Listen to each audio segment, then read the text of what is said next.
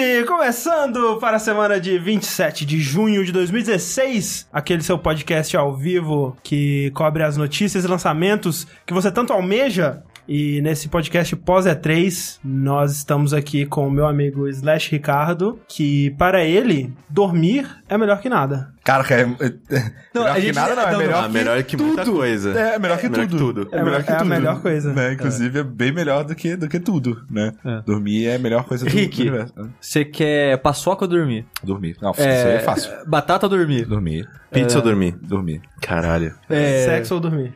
Provavelmente dormir, depende. É, é, vamos lá, vamos lá. Uma em cada cinco vezes sexo, provavelmente. Ok, Quatro vezes dormir. ok.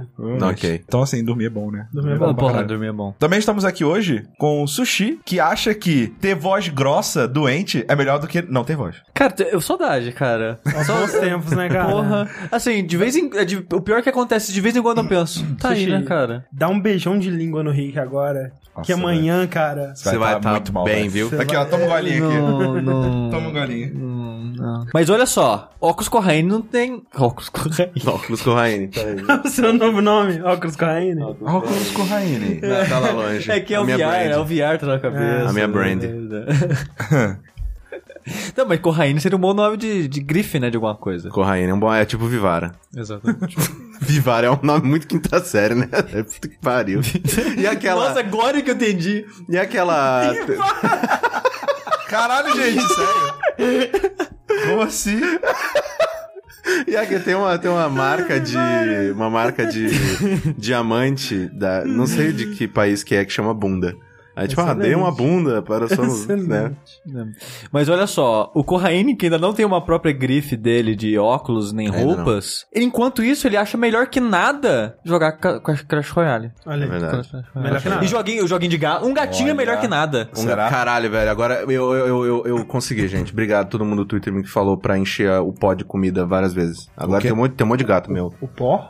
O pote? Gente, do que Ah, vocês o estão falando? pote. Do O jogo pote do, do- Neco. Nego, nego, Ah, Mimi, Neco sei lá como é que é o nome. Cara, você podia ter falado comigo, velho. Ah, mas eu não sabia que você jogava também. É, eu e o Carol, a gente fez uma disputa pra ver quem conseguia mais mementos. Ah, é uma boa. Eu, vou, eu vou entrar nessa Te dou, te dou, te dou umas dicas pra pegar uns gatos raros aí. E finalizando, a gente tem aqui o nosso querido André Campos, que acha molho tártaro é melhor que nada. Isso é verdade. Molho tártaro, sem dúvida, é melhor do que ketchup, por exemplo. E, pessoal, pizza Você com acha molho melhor que o ketchup? Eu acho. Sério? Você sabe que sem molho dúvida. tártaro é maionese, né? Na batata. Eu não gosto de molho de ketchup na batata. Mas assim, vamos lá. Eu vi um post hoje no BuzzFeed que era assim: tem, tem pessoas de dois jeitos, que é a pessoa, que joga ketchup em cima da, da, da batata inteira, Nossa. ou aquela que faz aquele montinho Faz no um montinho, canto né? e Que é educada. passando. Que é, a- a educada é mal educada. A gente Exato. tem Não, é assim, é- depende. Se De você tá comendo a batata sozinho... Ah, não, não, ok. Não, mas, mas, passar não, mas na mesmo né? sozinho, mesmo sozinho. eu sou o cara do, que põe no cantinho e vai, vai Não, chuchando. não, a Não, mas batata sozinho eu não ligo. Se os caras, batata dele individual ele quiser botar ketchup nela inteira, tudo Ah, bem. de O problema é tipo o cara que tem aquela batata comunitária, o cara faz Exato. o. Não, é, jogar a batata em cima do negócio de batata é sacanagem. Ketchup. Batata. Ketchup.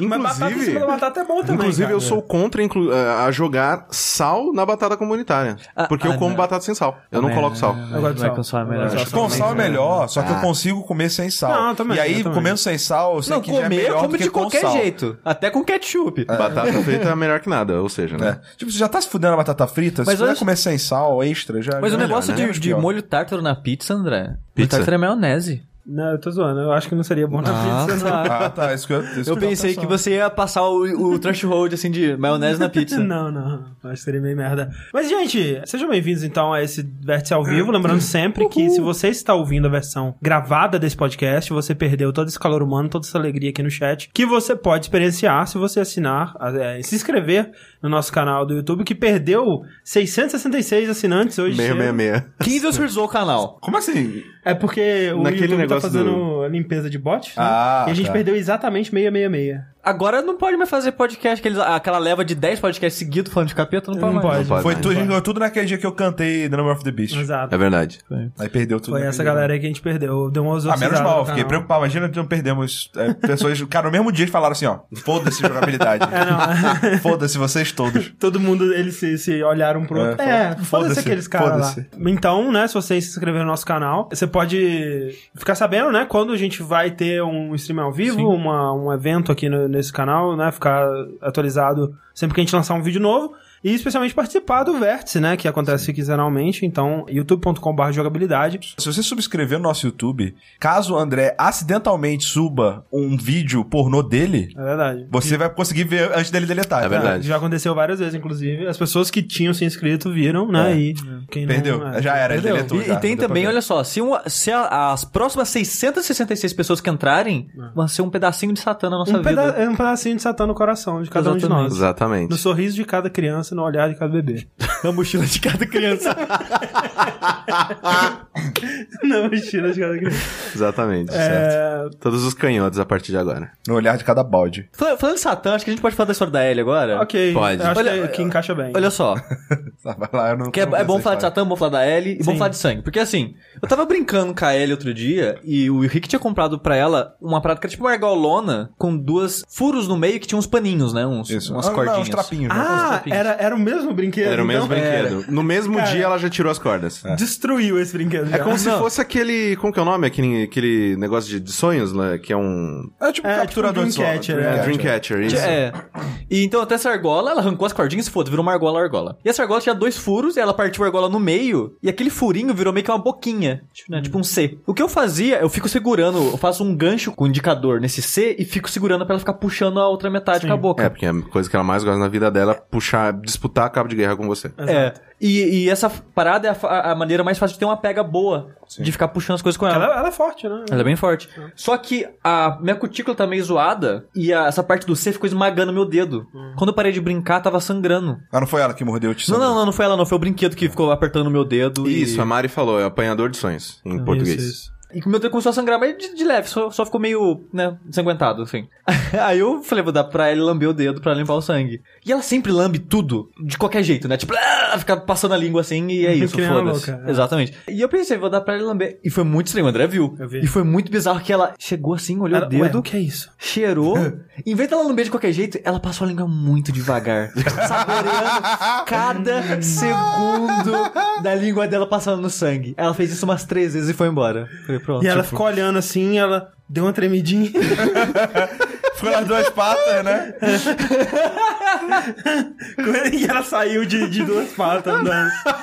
que nem satanás. Hello, my baby, hello, my honey. É, tipo, com a mão no queixo assim, hum. Minha vida agora tem um, um novo propósito. Agora, gente, a gente precisa só. Ela já sabe que gosta de sangue. Exato. É. A gente tem que evitar ao máximo ela descobrir que pessoas têm sangue dentro dela. Exatamente. Não deixa ela fazer essa conexão, cara. Pra, é, pra ela, eu só tive sangue no dedo. De repente você tava comendo e deu pra ela. Exatamente. Entendeu? Ela não sabe ainda. Tipo, se ela fizer a conexão que morder uma pessoa forte sai sangue, fudeu, velho. Aí tem que Aí, sacrificar. aí tem que sacrificar. Não vai ter Caraca, jeito, velho, a camiseta da Ellie no pentagrama precisa vir muito. É verdade. Não vai ter jeito, velho. Tem que tomar cuidado. Gente, vamos começar então esse vértice de uma vez, falando de coisas que são melhores que nada. É, Essa piada pegou, né, cara? Mas é. Eu fico meio mal já a esse ponto. triste. Porque. Porque é uma comparação injusta, vamos ser sinceros. Sim, Porque sim. nada é muito bom, velho. Fazer nada é muito bom. Cara, é difícil porra. comparar com, com nada. assim. E tem, e tem vários aspectos também, né? É, pra quem não sabe, a gente tá falando de Might Number 9.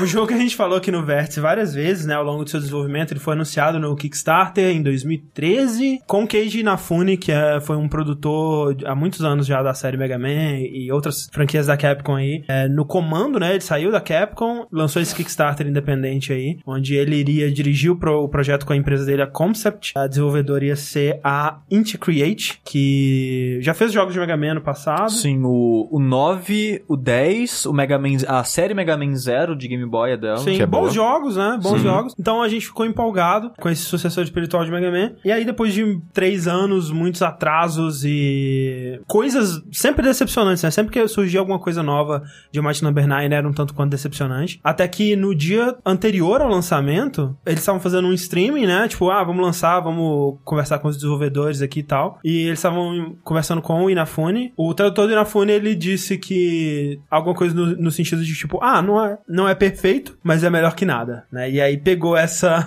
essa frase, né, de, em cima de um jogo que todo mundo já tava meio que, né, suspeito, não tava botando mais fé assim. Porque o, um desenvolvimento extremamente conturbado é, foi. Ele chamou muita atenção, principalmente porque foi uma das campanhas mais bem sucedidas do, do, do Kickstarter. Ainda na época do auge do... Broken Do Age. Broken Age, essas e coisas. é bizarro porque, nossa, deu tanto problema, porque assim, ia sair o jogo, aí atrasou, atrasou Aí o Inafune colocou a campanha do Red Ash no, Isso, é. no meio. Várias colocou, cagadas. Colocou a campanha do Red Ash Que seria o sucessor espiritual do Legends. do Legends. O Kickstarter do Red Ash, ele não conseguiu, só que aí depois o Inafune falou, ah, tem uma empresa chinesa que já vai dar dinheiro suficiente pra gente fazer o jogo. A campanha do Kickstarter do anime, ela foi bem sucedida, Uhum. e era, tipo, 200 mil pra fazer o primeiro episódio, assim, Sim, tipo, de sim. 5 minutos. É um troço muito absurdo, assim, muito dinheiro. E aí depois foi atrasando, atrasando, ele pediu mais dinheiro pra poder dublar todos os personagens. Eu acho que esse foi o Kickstarter com mais etapas, assim, que eu vi. Sim. Do, do Mighty Number 9 mesmo até. Que ele fez o primeiro, né, do jogo, ele continuou fazendo pedido de dinheiro no site dele, ele fez esse da dublagem, que foi um Kickstarter separado. Sim.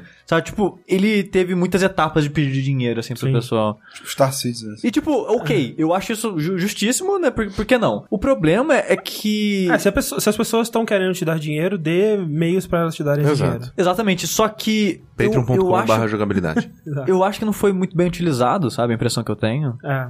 É, e esse que é o lance, né? O, o jogo ele lançou, é o que? Semana passada? Sim. E eu e o Sushi, a gente fez um streaming é, jogando ele. Do começo ao fim. Do começo ao fim não era a intenção, mas a gente se viu nessa situação, né? E foi muito engraçado, porque eu cheguei no meio da, do stream, eu assisti um pouco eles jogarem, aí eu fui pro meu quarto dormir, sei lá. E aí, de madrugada, eu ouvi eles gritando por alguma coisa. Grito xingando Inafune, fazendo alguma coisa, sabe? Tipo, muito putos, assim. Não era aquele gritos de felicidade, não, Não. sabe? Era gritos de agonia e raiva. Exato. É, e a gente terminou o jogo e. É, é um jogo, né? É um jogo. Assim, jogo confirmado. ele é bem melhor do que eu achei que ia ser. Aham, eu também. O- Mas o que isso não quer dizer tanta coisa, porque eu achava que ia ser um cocô fumegante. Sim. Mas dito isso, a pior coisa do jogo pra mim é ver o potencial que ele tem nele, sabe? Sim. Porque assim, vamos ign- ignorando o desenvolvimento dele, o histórico do Inafune, essas coisas, tentando ver só como jogo jogo sim, mesmo. sim, sim, sim. É você vendo dentro do próprio jogo potencial em algumas mecânicas essa, É. e essas mecânicas sendo mal utilizadas que, que é o que decepciona nele pra O loop básico de gameplay dele, tirando o pulo, que é um pouco estranho, que tem um, um momento quando você cai, né? Ele meio que continua correndo, como se estivesse, tipo, catando cavaco quando você cai no chão, que é uma, uma parada um pouco estranha. O loop de gameplay é, é- é bom, né? Tipo, o, o tiro é gostoso, apesar de não concentrar, a mecânica do dash é bem legal. Eu não vou falar que nada é muito bom no que ele faz, mas eu consigo ver tudo que ele faz sendo bom. Tipo assim, andar com o personagem, plataforma, essas coisas, eu não acho muito gostoso. Que nem você falou, tem um momento estranho. Eu direto sentia que eu não tava no controle perfeito do meu personagem. Aham. Ele tava acontecendo, peraí, não, esse pulso é meio estranho, isso aqui não, não saiu do jeito que eu queria. Então a movimentação, ela podia ser boa, mas não é tão boa assim. Os tiros, que nem você comentou, não tem um charge e eu senti que isso fez bem bastante falta nesse jogo. Eu acho que o, o tiro é ok, mas né? Mas Ah. o pior do tiro, eu acho que nem, nem é só o tiro, mas as situações que eles colocam pra gente usar ele. Porque o level design do jogo Exato. é bem sem graça. Eu acho que a, É parte, a pior graça. parte do jogo é o level design, né? Sim, sim. É, se você for considerar o gráfico, talvez o gráfico seja ainda pior, mas o level design é muito ruim, cara. É, o, gráfico ser ruim não prejudica o jogo tanto quanto o level design ser ruim. Exato. é. Mas e as cutscenes? São tão terríveis. Então, é, Senhora. isso que, cara, o pouco que eu vi das cutscenes prejudica o jogo, velho. Eu olhei assim e falei, Deus, nossa senhora.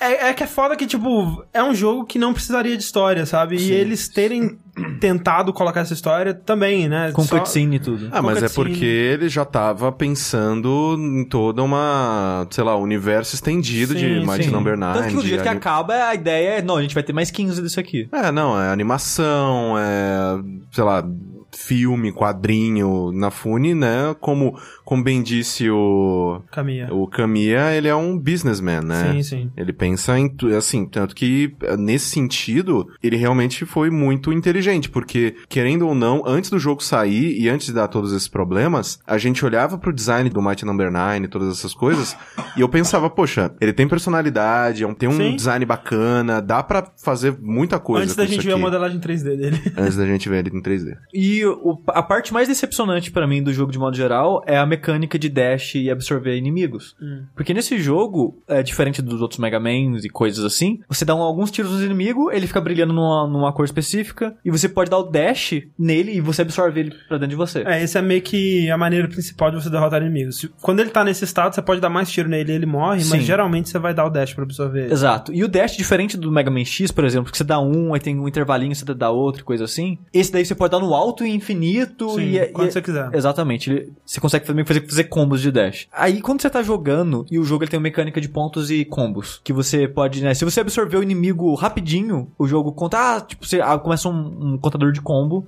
e você consegue, né, fazer mais pontos com isso e tudo mais. E essa mecânica, ela é interessante, e ela me faz querer rejogar fases e ser melhor no jogo, e querer Acho que essa é a jogar ideia, né? mais. De fazer um- uma, uma corrida por pontuação e tal. Sim, e, e eu acho que conceitualmente, e essa ideia do dash dos inimigos são legais. Uhum. Eu acho que. Só que a maneira que é implementada não é boa. Porque se você dá dash no inimigo, você toma dano dos outros. Então, por exemplo, tem dois inimigos próximos, eu absorvo um e o outro não tava É. piscando, eu vou tomar dano do outro. E, e, e, tipo assim, se tem um inimigo na frente e o outro atrás, você não consegue acertar o atrás antes de você absorver o da frente. Então, tipo, Você tem que dar um dash e ir pra trás. Exato, É. tem que dar um dash no pixel exato e, não, su- não o suficiente pra E, tomar eu- e o dano do estranho, próximo. porque essas, essas punições, entre aspas, que você tem em algumas situações do Dash, desincentiva você a querer usar ele. Porque o potencial que eu vejo nisso é de um jogo muito rápido e muito fluido. Sim. Tipo, você vai matando e vai absorvendo e vai dando dash Acho pra que é por caralho. isso que você gostou tanto quando você pegou a espada, né? Sim. Porque é- você, você tava perto, aí quando você dava o dash e você tava perto do inimigo, não era um problema, você já podia já espadar rapidamente. Exato. E esse lance dos danos e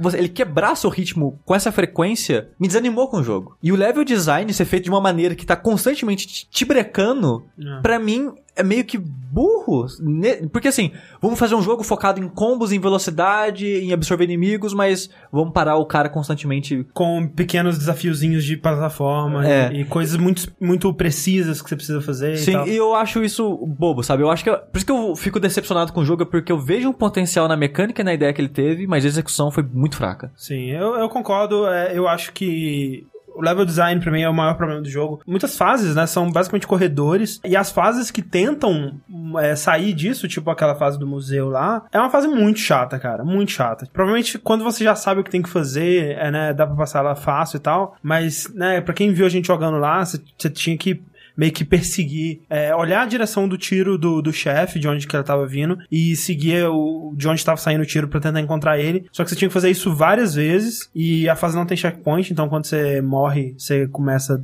de novo, né, do zero. E acaba sendo uma fase muito longa, muito chata. Então, assim, de modo geral, as fases são boring porque elas são corredores, e quando eles tentam variar um pouco. É, acaba sendo uma, uma coisa É, chata. tipo, eu consigo ver. Quando a gente começou essa fase do sniper, a gente. Caralho, diferente, Diferente, né? né? Foi interessante. Uma fase que é um círculo, você tá caçando o cara. Só que a ideia foi legal, a execução, de novo, foi, foi ruim. É, por exemplo, você tem uma fase, acho que foi uma, uma das metas alcançadas do Kickstarter, que era uma fase onde você joga com a Call, né? Que é tipo a roll desse jogo. Que é uma fase também, uma pegada diferente, né? E. Sim. E, mas ela ter aquele ritmo estranho, eu acho que faz sentido porque ela é meio que mais puzzle. Sim, sim. E- então, mas- ela, ela é uma coisa mais stealth e tal. Sim. Só que ao mesmo tempo também não é uma mecânica que tá muito elaborada, né? Tá muito crua ainda. Talvez precisasse de mais tempo pra pra aquelas mecânicas é, fazerem sentido. E, tipo, é uma fase, sabe? Então é estranho. Ficou né? perdido, Ficou né? meio perdido no jogo. É, Eu acho que se já, se já implementaram tanto daquela mecânica no jogo, podia ter feito mais fases com aquilo, sabe? É, talvez venha um DLC da, da, da Call. Ou aí. momentos, tipo, fase que no meio da fase você trocava pra ela e tinha um pedaço. Não sei, não sei. Mas eu acho que dá, dá pra eles usarem melhor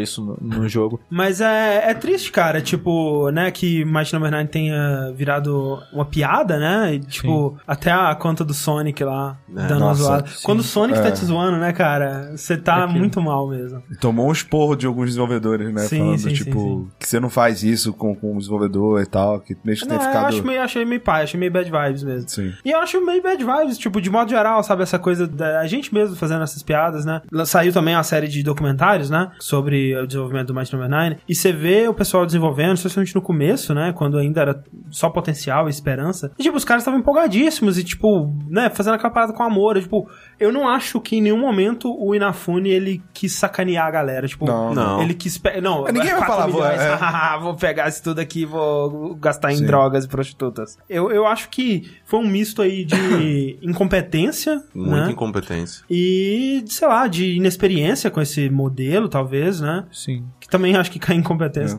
não sei. É, porque de repente, tipo, Mega Man foi bom, muito bom. Talvez por causa das pessoas envolvidas que não eram na Fune, um Sim, conjunto de da, de- é. da obra, sabe? Sim. Não é, não é fácil você fazer um projeto grande assim. Eu não sei o quanto o quão. Tipo, o time era experiente, né? Vocês falaram. É, mas... a equipe é experiente. Mas ela não era só aquela equipe, né? Tinha mais gente. A Concept, ela entrou em mais parte, acho que de design. Exato, ela, ela meio que na parte do, do concept, né? que já era bem ruim, né? Inclusive. Ah, não sei, cara. Eu acho que o conceito do. Como o Sushi disse, ah, ele tem potencial, sabe? Eu não sei. Que é o Teve que- algum envolvimento da, da- dos backers? Eles puderam dar, dar opinião em alguma coisa? Teve bastante fases de beta, tipo, eles foram liberando fases ao longo do tempo. É. Eu Mas sei. eu não sei, eu, sei, eu não sei quanto isso impactou É. todo o desenvolvimento. É, mas eu acho que é muito uma questão de. de é, Competência mesmo. Competência mesmo, porque você vê, por exemplo. Bloodstained. Tá tipo, ficando- tá- parece que tá mais É interessante. pou- muito, né? Sei lá, faz seis meses, eu, sei lá. É, aquele, tempo. aquele Vertical Slice que eles lançaram no, pro pessoal, pros backers na E3, é, parece muito mais promissor do que Mighty Sim, Number 9 inteiro, Sim, E sabe? tipo, e tá muito no começo, É, ainda tá, tem tá muito mais que melhorar. bonito. No gameplay apresenta promessa, né? E é legal que você meio que já vê, mesmo sendo no começo, o nível, a atenção ao detalhe do, do Iga, né? Que a morte dos inimigos são sempre coisas rebuscadas, né? Aquele lance do inimigo desmonta e explode sim, e sim, some. sim. Não é só tipo, ah, morreu o inimigo, sabe? Ah. Sim. É, mesmo sendo no começo, já vê esses, essa atenção ao detalhe dele em algumas coisas assim, sabe? Sim, então assim, quando você põe é, que o estúdio é uma constante e o que mudou ali foi o diretor, né? Então eu acho que dá pra apontar pro, pro Inafune e a equipe dele. Talvez como os mais culpados. Talvez ele tenha pegado a parte ruim do estúdio, vai saber, né? Vai ver ele pegou os piores designers, os piores programadores. E você não sabe, não sabe também como que é o turnover desse estúdio, cara. É, Você sabe se são as mesmas. É o mesmo estúdio, mas são os mesmos É, funcionários, as mesmas saber. pessoas, não, sabe? eu imagino que É. não, que tava ao mesmo tempo os É. dois. Então é, é complicado você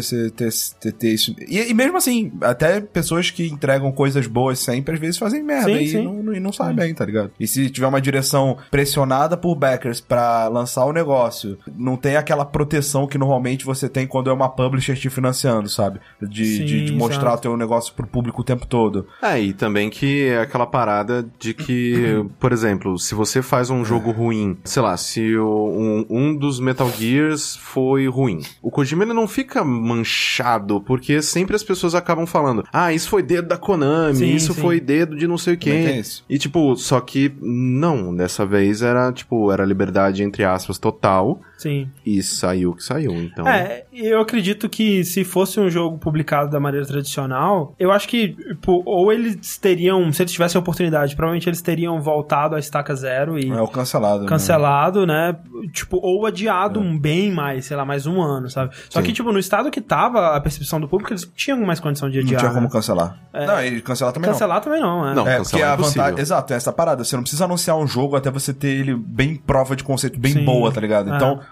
provavelmente, se fosse uma empresa privada, cara, com dois meses, talvez eles falassem: não, não, se a direção não tá boa, muda. Sim, sim, ou cancela. Que é o que a gente tá vendo muito é, com outros projetos que estão menos né, no, no olho do público, né? Tipo aquele. É, o o Phoenix, Story, eu acho. Phoenix. Era o Projeto projeto... Phoenix, isso. É, que deu uma sumida também, né? Não, E- teve um que foi cancelado. É, né? É que teve dois RPG japoneses no mesmo tempo, né? Teve um de Foi. estratégia e um de RPG. Foi o Uhum. Phoenix e acho que esse Unsung Story, acho que são dois jogos diferentes. É, um era o da, o do pessoal do Vagrant Story, E que é esse que foi cancelado. foi cancelado. O Phoenix é o que tinha. Uma, o Nobu Ematsu vai fazer uma trilha, Isso, não é. sei o quê. Esse eu não, não sei. Eu- onde- a gente onde tá confirmando, mas caralho esse tá. do cara do Vagrant Story, né, o Matsuda, é, o dele era, o seu, era ser um Tactics com foco em multiplayer e uns negócios assim, e tava dando muita merda, o pessoal que já tinha, os backers que já tinham jogado, todos reclamaram e acabaram cancelando o jogo. E aí devolveu o dinheiro Eu pra não galera. sei, cara. Eu também não tenho a mínima ideia. Isso foi ano passado, eu acho. Ah, é difícil devolver, hein? De repente É porque- devolve uma parte. né? Exato, não porque, tipo, tudo, não. eu acho que do- na, na parada do Kickstarter, eu não sei o que acontece se a pessoa não conseguir entregar a parada, sabe? Não, eu acho que não devolve, não. Eu acho que não devolve também, não. Só se você, só se, por exemplo, os backers eles se juntam na justiça Isso, é. e entram com, né? um- Mas eu acho que nem é assim, cara, porque você não tá tendo garantia que você é vai ter um porque negócio. Você exatamente, tá apostando numa ideia, exatamente, tá assim, eu, a- esse eu acho que é nessas horas em que a gente precisa discutir de novo a questão do Kickstarter. A maioria das pessoas já, já tem noção do que, de como é, É, você que não o tá comprando um produto. funciona. Isso. Você não é um investidor, você não tá comprando um produto, você não tá fazendo pré-venda, você tá fazendo nada. Você tá, dando, você tá dando dinheiro para uma coisa que antes daquele, pro- da- daquele projeto ser financiado era só uma ideia, tenha a possibilidade de se tornar realidade algum dia. Talvez. Talvez. E pode ser legal ou não. Exato. É, então, Então pense bem antes de você dar o seu dinheiro. eu não sei o que, que pode ser do Inafune daqui pra frente, sabe? Tipo, Se o record é certo, eu acho que ele se limpa. será? É, acho que se for muito bom, né? É. E mesmo assim, né, parece que o, o papel do Inafune no Record é ainda menor do, do que no Might Number 9. Parece que no Record ele faz só o design dos personagens, alguma coisa assim. Então não sei, quando sair o Record a gente vê isso aí. Mas eu duvido que ele consiga emplacar outro Kickstarter, né, cara? Eu acho que ele perdeu a credibilidade num ponto em que, por exemplo, sei lá, né, no Dead Rising 2, quando começa o jogo, tá lá, um jogo de Keiji Inafune. Hum, Ele não vai ter mais isso. É não, não tem mais isso, tipo, o, a credibilidade e o, tam- o nome forte como um Kojima tem, Aham. como, sei lá, um Blazinski tem. Que é, tipo, falar, olha, esse aqui é o meu novo jogo, olha aqui. Já imaginou se acontecesse isso com o Kojima? Pois é, essa parada Se o que jogo é... que ele sai, tipo, é uma bosta. Mas, cara, tipo, muito, muito, muito ruim. Bosta, bosta, bosta, bosta, bosta. é, Mas eu que- acho, eu acho que se o Inafune tivesse só um jogo bosta, não seria tão problema quanto ter o Kickstarter. Ah, é Exato. verdade. O Não, jogo tem ponto, aberto, com ponto, gente metendo o O dedo. Kickstarter, Sim, ele é muito ele é muito Deixa arriscado. você mais vulnerável. É. Ah, o certeza. Castro falou que o Unsung Story continua. É, é o, o Phoenix que, que o deu proje- merda. o Project Phoenix. Yasumi então. Matsuno. É, é quase lá. Quase lá. Ya- Matsuda, Yasunori Matsuno. Mitsuda, Yasumi Matsuno, Hatsune Miku, Hatsune mesma Miku. coisa. O que é foda é que, por exemplo, até o Tim Schafer, por exemplo, que fez o Kickstarter e lançou, na minha opinião, Um jogo bom, um pra caralho. jogo excelente. É, né, isso aí é discutível, mas é um, é um jogo extremamente competente, né? Sim. Ninguém pode negar que é um jogo Bem é, próximo do que ele prometeu, inclusive. bem próximo do que ele prometeu, até além do que ele prometeu, né? Ainda assim, ele foi meio que queimado do- durante, durante o processo, né? Por- pelos atrasos e... e- Então, é Eu, eu, Kickstarter... eu não sei, eu acho que você precisa ser transparente no seu processo, nos seus gastos, e isso eu acho que a Double Fine até foi muito boa nisso. Sim, eu acho também. Mas a partir do momento que você expõe muito conflito de equipe, as avanças de ideia, essas coisas que são normais, cara. E, velho, agora que eu tô trabalhando com, com produtos e tal, é- cara, é muito comum isso, velho. Sim. E é, é teu dia a dia, teu dia a dia é lidar com, é fazer, ser político, no, de fazer o time se alinhar e, e, faz- e seguir a visão, sabe? Você expor isso acaba prejudicando, assim, eu acho, sabe? No caso do Tim Schafer, se tivesse só transparência, mas não tivesse, por exemplo, a, a- O documentário. o documentário, teria sido mais Ah, tranquilo. mas, cara, pra mim. Eu- eu- eu Não, não, muito mas feliz. eu como Sim. consumidor, foda-se, assim, o documentário eu, eu foi, paguei foi só demais, pelo velho. documentário, mas, Mas, joguei assim, o jogo até hoje. O que, eu, o que eu acho é que nem foi o documentário que queimou. Eu acho que as pessoas, para quem o Tim Schafer foi queimado, provavelmente nem estavam assistindo o documentário, porque o que elas reclamavam era coisas que no documentário ficava muito claro que não era aquilo que estava acontecendo. Eu acho que são pessoas que estavam vendo a situação de fora e vendo só O é, que- atraso. o atraso e lançando de uma vez só, ué, tá enganando a gente agora, não é isso que você tinha prometido e tal. E claro, né, isso pode variar de pessoa pra pessoa. O documentário, ele ajudou a humanizar, né, a deixar- Desenvolvimento de jogos de modo geral. Exato, então eu, eu, eu Eu tenho um apreço muito maior, assim, pela Double Fine, pelo Tim Schafer, É, pela, eu- por desenvolvedores de modo geral. Eu tenho, minha- assim, com certeza tem pessoas que, que Sim. pensam que nem você, mas eu, tenho, não- eu não botaria minha mão no fogo ah, não, pra é, eu também não. Falar que isso é a maioria, não. É importante você proteger a liberdade criativa das pessoas, a chance de falar, velho, isso aqui tá uma bosta. Aham. Você não- dificilmente, você, sei lá, você isso vai quebrando sua confiança quando você, quando você expõe isso pras pessoas, assim, eu acho. Pois é, vamos ver aí o que, que vai rolar com o Bloodstained. E Shemui, né, cara? Ah, Poxa. garoto. Cara, Shemui, velho. O que vai ter de gente apagando a tatuagem da cara do Yu Suzuki do peito. Caralho, velho. E- essa vai ser a maior decepção da história dos videogames. Será que vai ser melhor que nada? Será? Eu acho Ou que nada a- eu acho que. Shenmue, eu acho que Shenmue 3 ele só não é, só não vai ser a maior decepção da história dos videogames porque Final Fantasy VII Remake vai ser. Que isso, cara? Final Fantasy VII Remake vai ser maneiro. Pelo que ele tá, pelo que ele tá agora oferecendo, que é um jogo completamente diferente na parte de jogabilidade. Eu acho que, é, Eu eu acho acho, que tem- acho que tem mais promessas do que o Shemui. Vamos ver. Não, Agora sim. te confio. a gente não sabe nada de Shimui, né? O negócio do Final Fantasy VII vai reclamar o funk, ah, não é mais em turno, ah, cadê aquela cena que eu arranco a roupa e não sei o que, ah, cadê aquela cena que eu vejo a gangbang? Não, Nesse aspecto, eu acho que pode... entendeu? Tem Gangbang informação. confirmado. É, Mas os Kickstarter não para. E Não. eu ouvi dizer que os Cavaleiros também não param. Caralho, ca... cara. Ok. Ontem eu acabei fazendo um extravaganza especial pra tentar achar um jogo pra falar no Vértice. Joguei um monte de coisa, falei miseravelmente e continuei. Hoje eu vou falar bem rapidamente de dois jogos de celular que eu tô jogando. O primeiro deles é o Non-Stop Night, que basicamente é um clicker gourmet. Ele vem com molho em tártaro? É, ele vem com molhinho tártaro e custa o dobro do preço. Mentira, de graça. É um clicker canoa. É.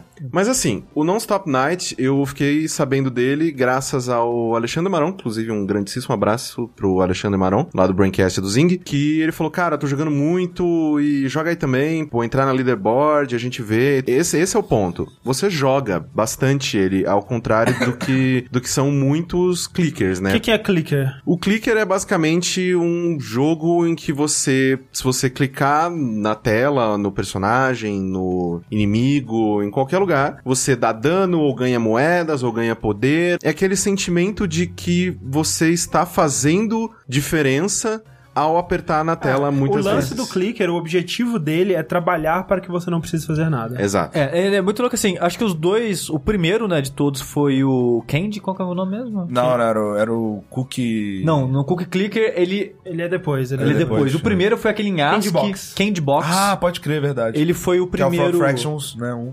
É verdade. O Candy Box ele foi o primeiro clicker, por assim dizer, mas ele não foi o primeiro baseado nessa filosofia. Porque ele tinha as partes de clicar, mas ele era muito mais um pedaço dele Sim, do que eu acho que o primeiro, coisa. primeiro mesmo era um que era até uma zoeira, né? Com jogos tipo Sim. Colheita Feliz, que era aquele Cow Clicker, né? É. Que é do Ian Bogost, se não me engano. Que era, era como um comentário sobre, caralho, olha que, que jogo Começou com uma piada e virou, virou um gênero. Exato. E o Cookie Clicker eu acho que foi o primeiro grande, assim, de estourar que a ideia dele é, você clica no cookie da tela pra ganhar um cookie. Aí com esse cookie é um dinheiro que você compra coisas que gera mais cookie. Exato. Então, a- por que, que você clica? Ah, porque eu quero clicar mais. Eu quero ver o número de cookies crescer. Exato. É, Sem eu Esse ter- é o é. ponto. O ponto desse Exatamente. jogo é você ver números crescendo e você ver números crescendo mais rápido. Exato. Isso, por algum motivo, dá prazer pra algumas pessoas. Eu joguei muito Cookie Clicker. Ele- Sim. Cara, esse Eu jogo... joguei aquele que é do. Tem no Steam, é mó bom, inclusive, que Esse- é esse- Monster Click. É, esse Ah, gênero, que esse coisa gênero, ele é a prova cabal de que o ser humano é tudo idiota, velho. tudo, velho, é tudo idiota. Sabe quando você brinca com seu cachorro e fala, só que idiota, tá com o negócio ele pega? Cara, é a mesma coisa com você. Sim, só que é sim. com humano. É, cara, o, o, o Edmund Macmillan, ele fez um, jogo comentário sobre isso, antigo até, 2011 ou 12, sei lá, numa Game Jam da vida. E o jogo era só um interruptor de luz. Aham. Que você clicava uma vez e desligava, você clicava outra vez e ligava. Aí de tempo em tempo, quando você era uma, meio que uma sala, você via uma parede e o interruptor no cantinho, você ficava clicando no interruptor. De tempo em tempo, quando você acendia a luz, aparecia algo novo na parede. Então você queria ficar clicando pra ver o que apareceria na sua É parede. o, é o Skinner Box, né, É? cara? Exato. É o ratinho experimentando as regras daquele... E assim, e tipo, com dois cliques, que no caso você apagou e acendeu, apareceu uma coisa. Aí o próximo era com 4, com 8, com 16. E escalando até um milhão de clique. Sim. E eu, e eu, e eu cliquei tudo. Porque o quê? Eu sou um bosta. É o ratinho tentando encontrar padrões de quando que vai vir a comidinha dele, né? Exatamente. E o Non-Stop Night, como eu falei, é um clicker gourmet, por quê? Porque Você não clica. Você, você clica menos do que, né, e, e outros- acontece coisas na tela. E acontece muitas coisas e você, por exemplo, o seu personagem, o seu é, cavaleiro, ele se move pelo cenário sozinho, procurando inimigos. ele, bate, ele, ele briga com os inimigos sozinho. Só que você tem habilidades. Então, sei lá, tem uma habilidade que se eu apertar na tela, né, ali embaixo, pra quem tá assistindo ao vivo, é, ele gira, sei lá, igual o Zangief com a espada. Tem outro que ele vai e pula em cima do inimigo, que dá uma- um ataque, um dano em área. E aí, é, conforme você vai, sei lá, você vai evoluindo até que chega num ponto em que fica muito difícil o jogo.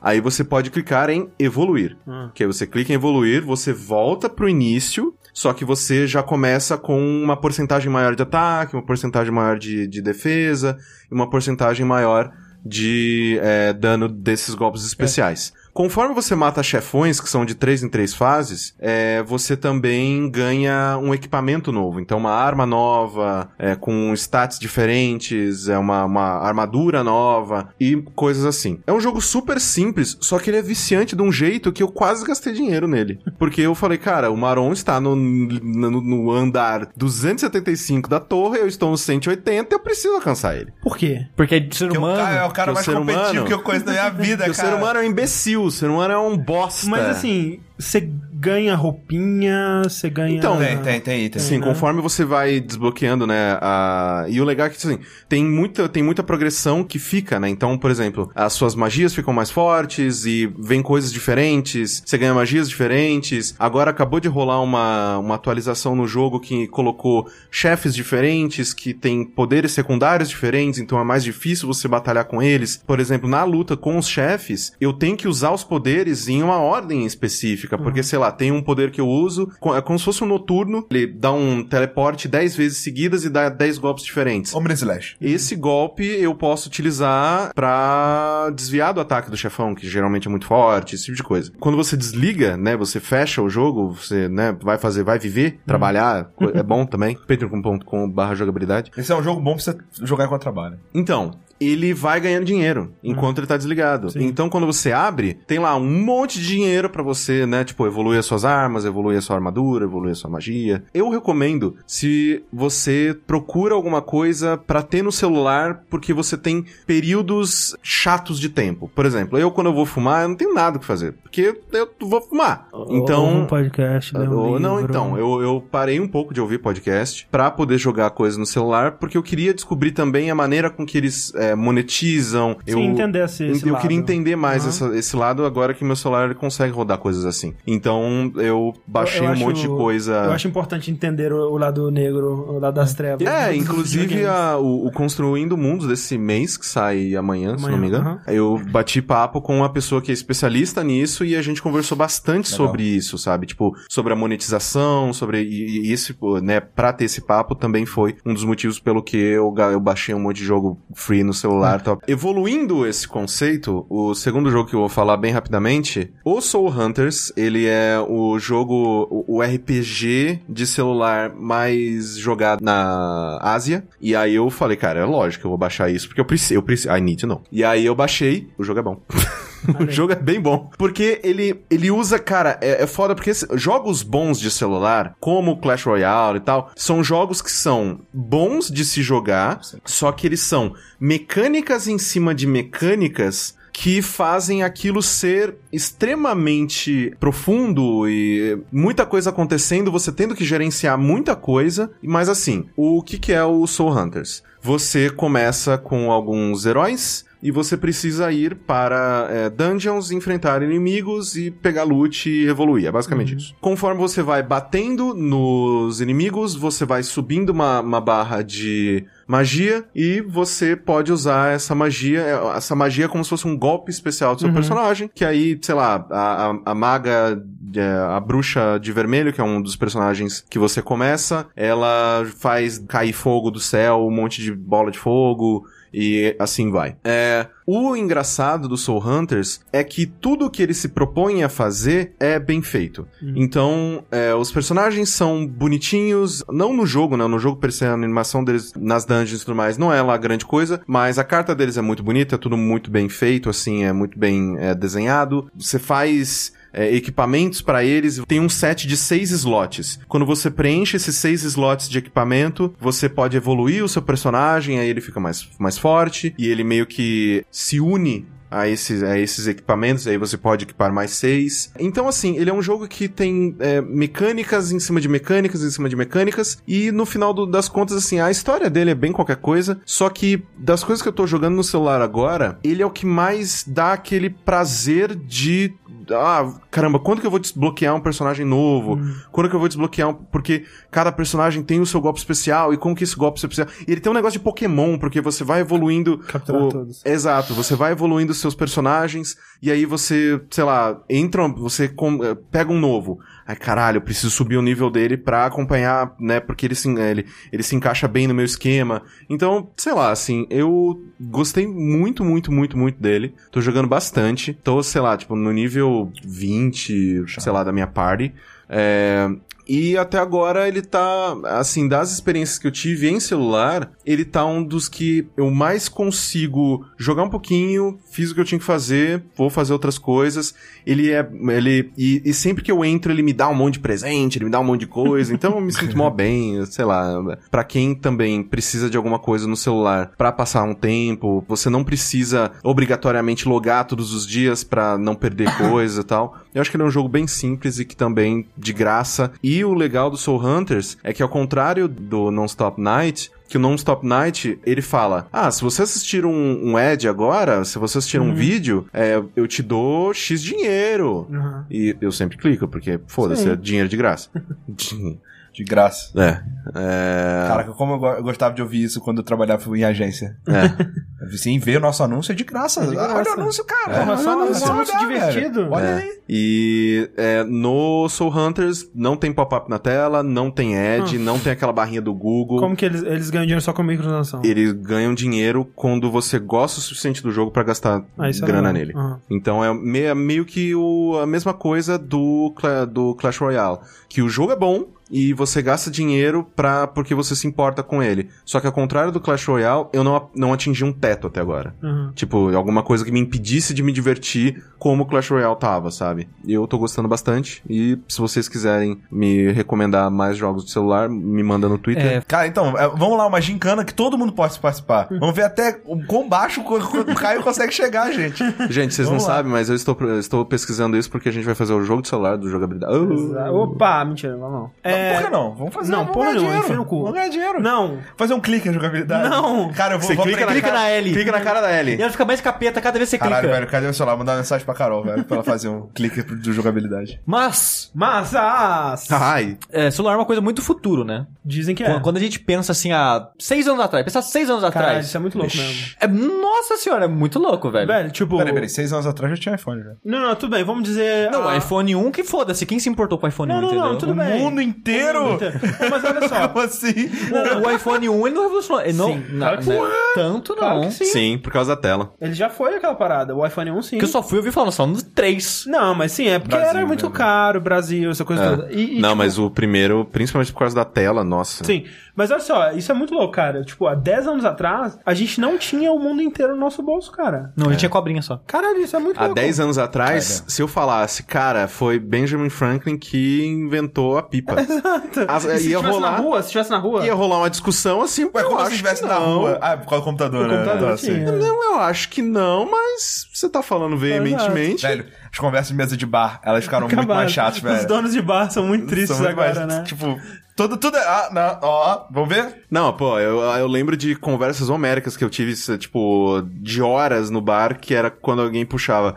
Cara, numa luta do Goku contra o Super-Homem, quem ganhava? Apple. Aí, tipo, ficava horas e horas. Hoje em dia tem, sei lá, Vamos, tem um... vamos ver o nível de poder Não, tem, dois, é, né? tem um, sei lá, um quantificador, alguma coisa Exato. assim, e o Goku Assim, ganha. O Super-Homem ganha porque o Super-Homem sobrevive no espaço. O Goku ganha. Go- Se- O Goku também sobrevive no espaço. Sem, sem suporte, não. Claro que sobrevive. Não. O Não? Ganha. Não, senão os Saiyajins não precisavam daquela nave pra viajar, Ah, é né? verdade, então. É porque ele não. teleporta. É verdade. O Goku Eu peço ganha. desculpa, gente, por ter trazido esse assunto, que eu- tudo que eu queria era fazer uma ponte aqui. Falando em futuro, Opa! por que não falar um pouco de bar do futuro? Não, é não? Porque nada mais legal que... Uma coisa você pode ter certeza é que no futuro as pessoas ainda vão estar bebendo, velho. Porra, exatamente. E nesse velho, bar, tá ninguém, tranquilo, ninguém cara. discute nada, mas Não. continua bebendo. Exatamente. O mais legal é que você pode ser isso, Rick. O quê? O- beber no bar. Mentira, você não vai Eu beber. posso você vai beber hoje. Você vai beber. Não, mano. Eu Eu não quero, porque eu tô, no- tô mas- doente, não quero beber. Mas no futuro, Rick. Ah. No VA11 HAL A, ou se preferir Valhalla, que é muito Valhalla, mais fácil. muito mais né? fácil. Nesse jogo você é um bartender no universo cyberpunk. Olha só que coisa. E eu acho uma ideia muito legal porque bar, em teoria, né, a, parte romantizada do bartender, né, que você ouve muitas histórias, né? Sim. Tanto que o, André falou recentemente no Fora da Caixa da, da, Da série, série lá do Louis. do Louis C.K., Sim. que é basicamente isso, né? Um bar pequeno onde tem pessoas fixas e as pessoas conversam e contam a vida delas e todo mundo acaba Mas não tem nada de glamour, não, né? Não, né? Não, só merda. Não, não tô falando que tem glamour. Mas você ouve a história da pessoa, você acaba conhecendo a pessoa. Ah, sim. Garçom, Aqui, aqui, nessa mesa de bar. É, exatamente. Exato. E eu adoro o universo cyberpunk. E esse jogo me colocou na situação de caralho, eu posso ser uma mosquinha nesse universo, ouvindo histórias da pessoa, das pessoas nesse universo. Então, olha só, juntou todas as paixões, paixões do sushi, que é cyberpunk e voyeur. Se tiver um satanás... se tiver um satanás, verdade. fechou. Gote. Tem satanás. Tem sa- sushi. É, uá. Tem cachorro, Então, tem Shiba, tem Korg. olha aí, ó. Aí, aí perdeu pontos pro você, né, sushi? Não, não é, ele então tá de boa. É só L, esse que é o problema. O problema é L. Isso. Mas aí nesse jogo, que é um jogo que ele nasceu como vários jogos indies, né, numa Game Jam, há uns dois, três anos atrás, acho que é três anos atrás. E desde então, foi uma Game Jam muito boa, por sinal, que foi uma Game, uma game Jam específica só sobre Cyberpunk. Sim, sim, sim. E eu tava acompanhando o desenvolvimento desse jogo há muito tempo e era muito frustrante, porque os caras levaram muito tempo, cara. Levaram muito tempo pra, pra lançar qualquer coisa do jogo. E acho que é só o terceiro jogo dos caras. E o estúdio, os outros jogos eram jogos de graça, com tudo nesse foco de, de waifus. Uhum. Que os caras são bem anime da vida. Mas uma parte legal deles é que eles lançaram dois demos ao longo dos anos de desenvolvimento do jogo. Sim. Então tem a versão de Game Jam, tem mais esses dois demos, que um deles e a versão de Game Jam, não, eu pelo menos não achei mais no site deles, você não acha mais lá. Você só acha mais o demo recente, que é o prólogo do jogo. E o que é triste, porque o jogo final eles contam os dois demos como fatos. Tipo, são dias anteriores ao que você tá jogando agora. Tipo, como se fosse, ah, o final de semana passado foram os demos e agora é você ali. E eles citam os acontecimentos dos demos e coisas do tipo. E é pouco triste eles terem tirado do site essas coisas. Mas o jogo em si, ele é basicamente uma visual novel misturada com Papers, Please. Olha aí. Porque assim, o Papers, Please ele era um jogo, né, que você tinha a sua mecânica lá de carimbar o passaporte, a pessoa passa ou não passa, e no final das contas, no final do dia, você tinha lá, ah, você tem, recebeu Pagar tanto dinheiro, você tem que pagar as contas, tem essa coisa. Então ele gerava um desafio em cima da mecânica de você vai deixar essa pessoa passar ou não, você ouve a história da pessoa, você vê se... Sim. Dessa e aí dinâmica. tem uma. Tem algumas linhas de história principais que você pode seguir no Papers, Please e tal. Exato. Esse jogo ele é, ele é mais direto, né? Ele não tem essas escolhas de, de guiar a vida dos personagens, né? Você serve bebida pra eles, que eles, eles pedem uma bebida, você pode servir a bebida errada se você quiser, e whatever. Pede uma Coca Light, você põe uma Coca com mais A açúcar, Pepsi, extra a açúcar. Pepsi. É. Exato. Mas o que acontece? Você ganha punição? Você... Então, você recebe de acordo com que, da maneira que você atende os, os é, clientes. tipo gorjeta. Você recebe 30% da bebida, do valor do preço da bebida, mais gorjeta, e tem mais bônus se você não errar nenhuma bebida. Pô, tá bom pra caralho. E coisa assim. E, vo- e você, ao longo dos dias, você tem. Entre um dia e outro, tem uma parte que é na sua casa, que você pode mexer no celular, é, ler notícias do universo, o que, que tá acontecendo. Você vai, tipo, num fórum, tipo, um fortinho da vida, ler coisas assim também. E a personagem que você controla, entre aspas, a, a bartender. Ela tem vontades, né? Então todo dia ela, putz, eu tô com vontade de, sei lá, de comprar um ventilador novo, que, sei lá, tu quer um ventilador novo. E eu nunca não comprei o que ela queria. Mas toda vez. Aí. Então eu não sei o que acontece se você não comprar. Mas quando eu compro, avisa. Ah, agora ela, tipo, tirou isso da cabeça dela, ela vai conseguir trabalhar com foco. Eu não sei o que acontece se você não comprar. Se, se você não comprar, o, o- o- a seta fica invertida, né? Pra baixo é pra cima, É, pra cima, pra baixo. não sei. E além disso, você tem contas pra pagar. Tipo, assim que o jogo começa, ela tem que pagar o aluguel. Aí A gente também, patreon.com.br jogabilidade. E depois que você paga o aluguel, fala, ah, você tem mais. Daqui quatro dias tem a conta de luz. E assim vai indo. Você É tem bem assim sempre. mesmo. É bem assim mesmo. Eu posso confirmar. patreon.com.br jogabilidade. Eu aprendi muito com o Greg Miller essa, nessa E3. É, então você tem um motivo pra você se importar se você tá servindo bem os funcionários. Uhum. É outra coisa também que eu acho que os diálogos mudam se você errar, pelo menos no demo é, mais atual deles. Se você servisse errado, tinha menos conversa, meio que pulava a conversa, assim, então você tinha menos informação daquela pessoa que você tava servindo. Então o jogo, o desafio do jogo é esse, com muitas aspas, que ele colocou essa mecânica só pra você sentir que você tá fazendo alguma coisa. Porque apesar de eu tava muito anim... de estar muito animado com o jogo quando eu via dele, porque a arte dele achava muito bonita, a ideia de você ser um bartender no universo cyberpunk parecia muito interessante pra mim. Eu pensei, ele vai ser visual novel, eu só vou clicar ali e ouvir, e ok, eu tô bem com isso. Porque o que eu vi do demo, a personagem que você atende era muito interessante. Você conversar com ela, você ver a história dela, Você, é, entendi. e, e, tipo, tem um desfecho, tem meio que um cliffhanger no final do demo, assim, você, opa, nossa, esse universo realmente ele tem mais coisa do que você esperava. Nessa conversa, é, é tipo visual novel? Tem árvores de diálogo? Não, você só ouve. Entendi. Então, Esse é o negócio, você só clica, você só, só você Ah, vê, você não vê, vê. fala? Não. A bartender conversa. Mas não é Mas você você não, escolhe? Ah, você não tá, escolhe a entendi, opção. entendi. E ela tem personalidade e tudo mais. E eu Tá. Gosto da personalidade da bartender, eu gosto bastante dela. E é, e é bizarro porque tem momento assim que o cara, tipo, chega um cara e você fala: É, você passou alguém aqui assim? Tipo, eu sei, eu tenho informação. E eu, tipo, não, não fala pra esse cara, não fala. E eu fico com a sensação, cara, eu, eu, eu quero responder isso, eu não quero que alguém responda porque eu não quero passar essa informação pra esse cara. E Aí eu clico pra ela falar e ela fala pra não, ela respondeu algo que é satisfatório, sabe? Eu gosto muito da personalidade dela. Casou Ah, com você. É, às vezes eu fico de. Eu queria responder isso, mas quando ela responde, fala, não, ok, ela respondeu algo legal, ela tem uma personalidade legal. Então, tipo, eu, eu gosto da bartender que, que a gente controla com muitas aspas aí. Eu acho que esses jogos são simuladores de profissões, tipo, eles são mais divertidos que eles deveriam, cara. É, eu acho muito legal, cara. Tipo, eu acho muito você- legal. Quando você põe assim, tipo, ah, é um jogo que você vai ter que trabalhar e depois pagar suas contas. Tipo, porra, Sim. por que, que eu vou fazer isso? Cara, o. Lembra um jogo que foi muito sucesso um tempo atrás, chama The Sims? The Sims, é. Um um jogo que faz isso, e ele é muito mais pesado nisso do que o Papers, Please e que o Valhalla, Aquele que é... da, da, do, do Cart Life. Cart Life. né? Cart Life. Que é um porra. jogo tão difícil no que ele quer propor e tão bugado que eu nunca consegui jogar É. aquele jogo sem fechar na minha cara. Talvez eu devesse dar uma outra chance. Talvez agora, de, tipo, É. sete anos depois, ele seja tá menos maduro. bugado. Mas ele é fascinante, cara. Eu tinha adorado ele na época. Sim, não, é fantástico, é. Mas, né, na Valhalla, é... a parte de bebidas também não tem desafio de você fazer elas, porque você tem meio que um menu que fala os ingredientes que vai, que é- nesse universo as bebidas, tipo, são Campari, você não compra uma garrafa de Campari. Você faz um Campari. E ele tem meio que a fórmula dele. Ah, ele é um... Tantos copos, tantas doses de Bronson com tantas doses de Pounder, não sei o que lá. Tem é, cinco ingredientes X no seu bar. E todas as bebidas são feitas é, misturando esses cinco ingredientes. Até cerveja é feita nisso. Você mistura esses ingredientes e faz é a bebida. caralho, hein, velho. É bem ruim. Porra. Sério, nossa. Se eu vou esperar até a porra do universo cyberpunk, uma perna de, de metal, um olho de vidro, tipo, pra de beber. Campari, pra beber Campari, fudeu, né? Campari é aquele que só serve pra jogar na roupa branca e Pra ficar vermelha, é isso aí. É. Mas uma pelo menos eles fizeram um bom comercial. O Campari é bom fazer batida. Ok. É. Não, pura. Não, Nossa não faz isso não, gente. Nossa senhora, não bebe Campari, não. Então, quando a pessoa pede, ah, quero uma Blood Jane pra você. Você vai lá numa, no- você vai no, no, no seu livrinho de ingredientes, ah, faz com isso, isso, isso e aquilo. Aí faz. Aí você faz. Só que o que que tem? Mas tem tempo, tem... Não, não tem tempo. Se você errar, você pode refazer antes de entregar pro cara. E se você errar e refazer, entregar certo, conta como certo. Você pode errar à vontade. Você tem limite de ingrediente? Eles Tem acabam? 20 ingredientes, é, até 10 ingredientes de bebida normal, assim, entre 11 e 20 é bebida grande. Sim. E às vezes o Não, cara eu digo, quer... se o seu estoque, ele acaba. Não, não, ele não acaba. É, e esse lance de tamanho, às vezes, entra, entra num, num ponto assim que tem um cara que só bebe bebida grande. A primeira vez que ele vai falar com você, ele fala, eu sou assim, não sei o que lá, e pra mim tudo tem que ser grande, blá blá blá. Cara que você acha fodão, assim. Aí bota um dildo grande na mesa. É.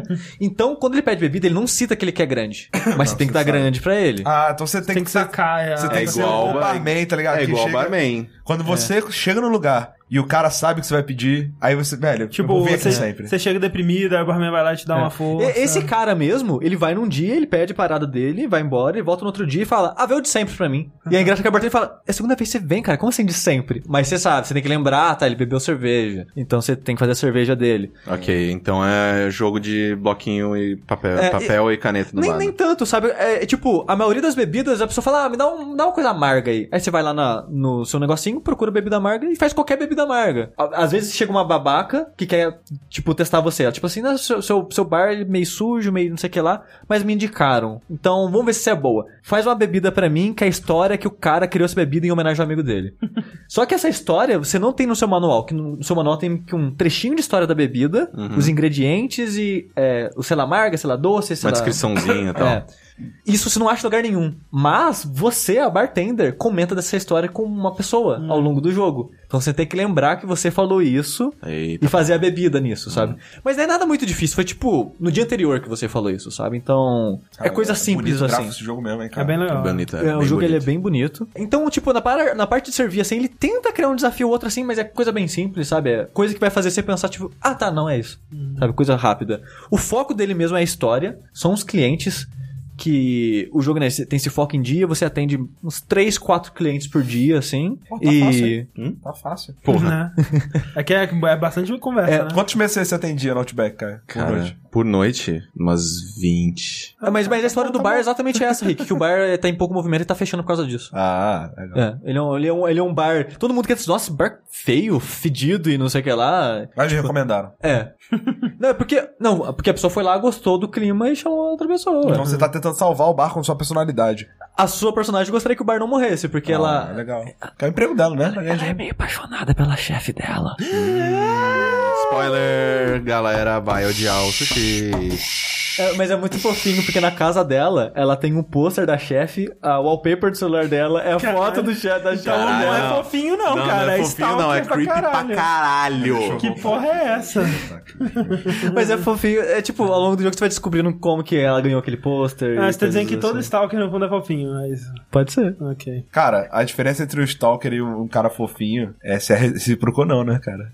Não, a diferença do O famoso Stalker. se- A diferença do Stalker pro cara fofinho é o quanto de dinheiro ele tem. Que, Não, ó, não. que isso. E o diálogo, essas coisas eu tô achando bem divertido de acompanhar. Tem, tem personagens que eu não suporto, tipo. Mas eu acho que essa é a ideia dos personagens serem escrotos, ser, ser o tipo de pessoa que você vai. Não vai gostar, você vai odiar, assim como a bartender odeia, odeia essas pessoas. Mas eu tô achando bem divertido de acompanhar a evolução dos personagens. Tem personagem que eu me importo, tipo, eu sei que ela trabalha, é tipo uma policial. E aconteceu uma merda, eu sei que ela tá nessa merda. E ela some durante uns três dias. Aí você, caralho, que aconteceu com ela, cara? E vem, chega uma outra cliente sua, que é conhecida dela, você fala, cara, você viu ela? Passou por aqui? Você viu ela? Você fica nisso, cara, cadê ela? O que aconteceu com ela? Você fica preocupado com, com a pessoa. Então eu tô achando bem divertido isso. O jogo eu tô vendo que ele vai ser bem grande. É, você jogou o quê? Umas 8 Eu horas? joguei umas 8 horas e eu terminei o primeiro ato dele, que são 8 dias, eu acho. Então, tipo, bem, bem, eu, leio, eu leio devagar, e às vezes entre o cliente e o outro eu paro, dou um alt tab no jogo, vou dar uma olhada no Twitter, essas coisas. Então o jogo tá rodando enquanto isso. Aham. Mas vamos dizer que foi 6 horas esse primeiro ato. Eu acho que o jogo tem umas 20 horas fácil aí, cara. Sim.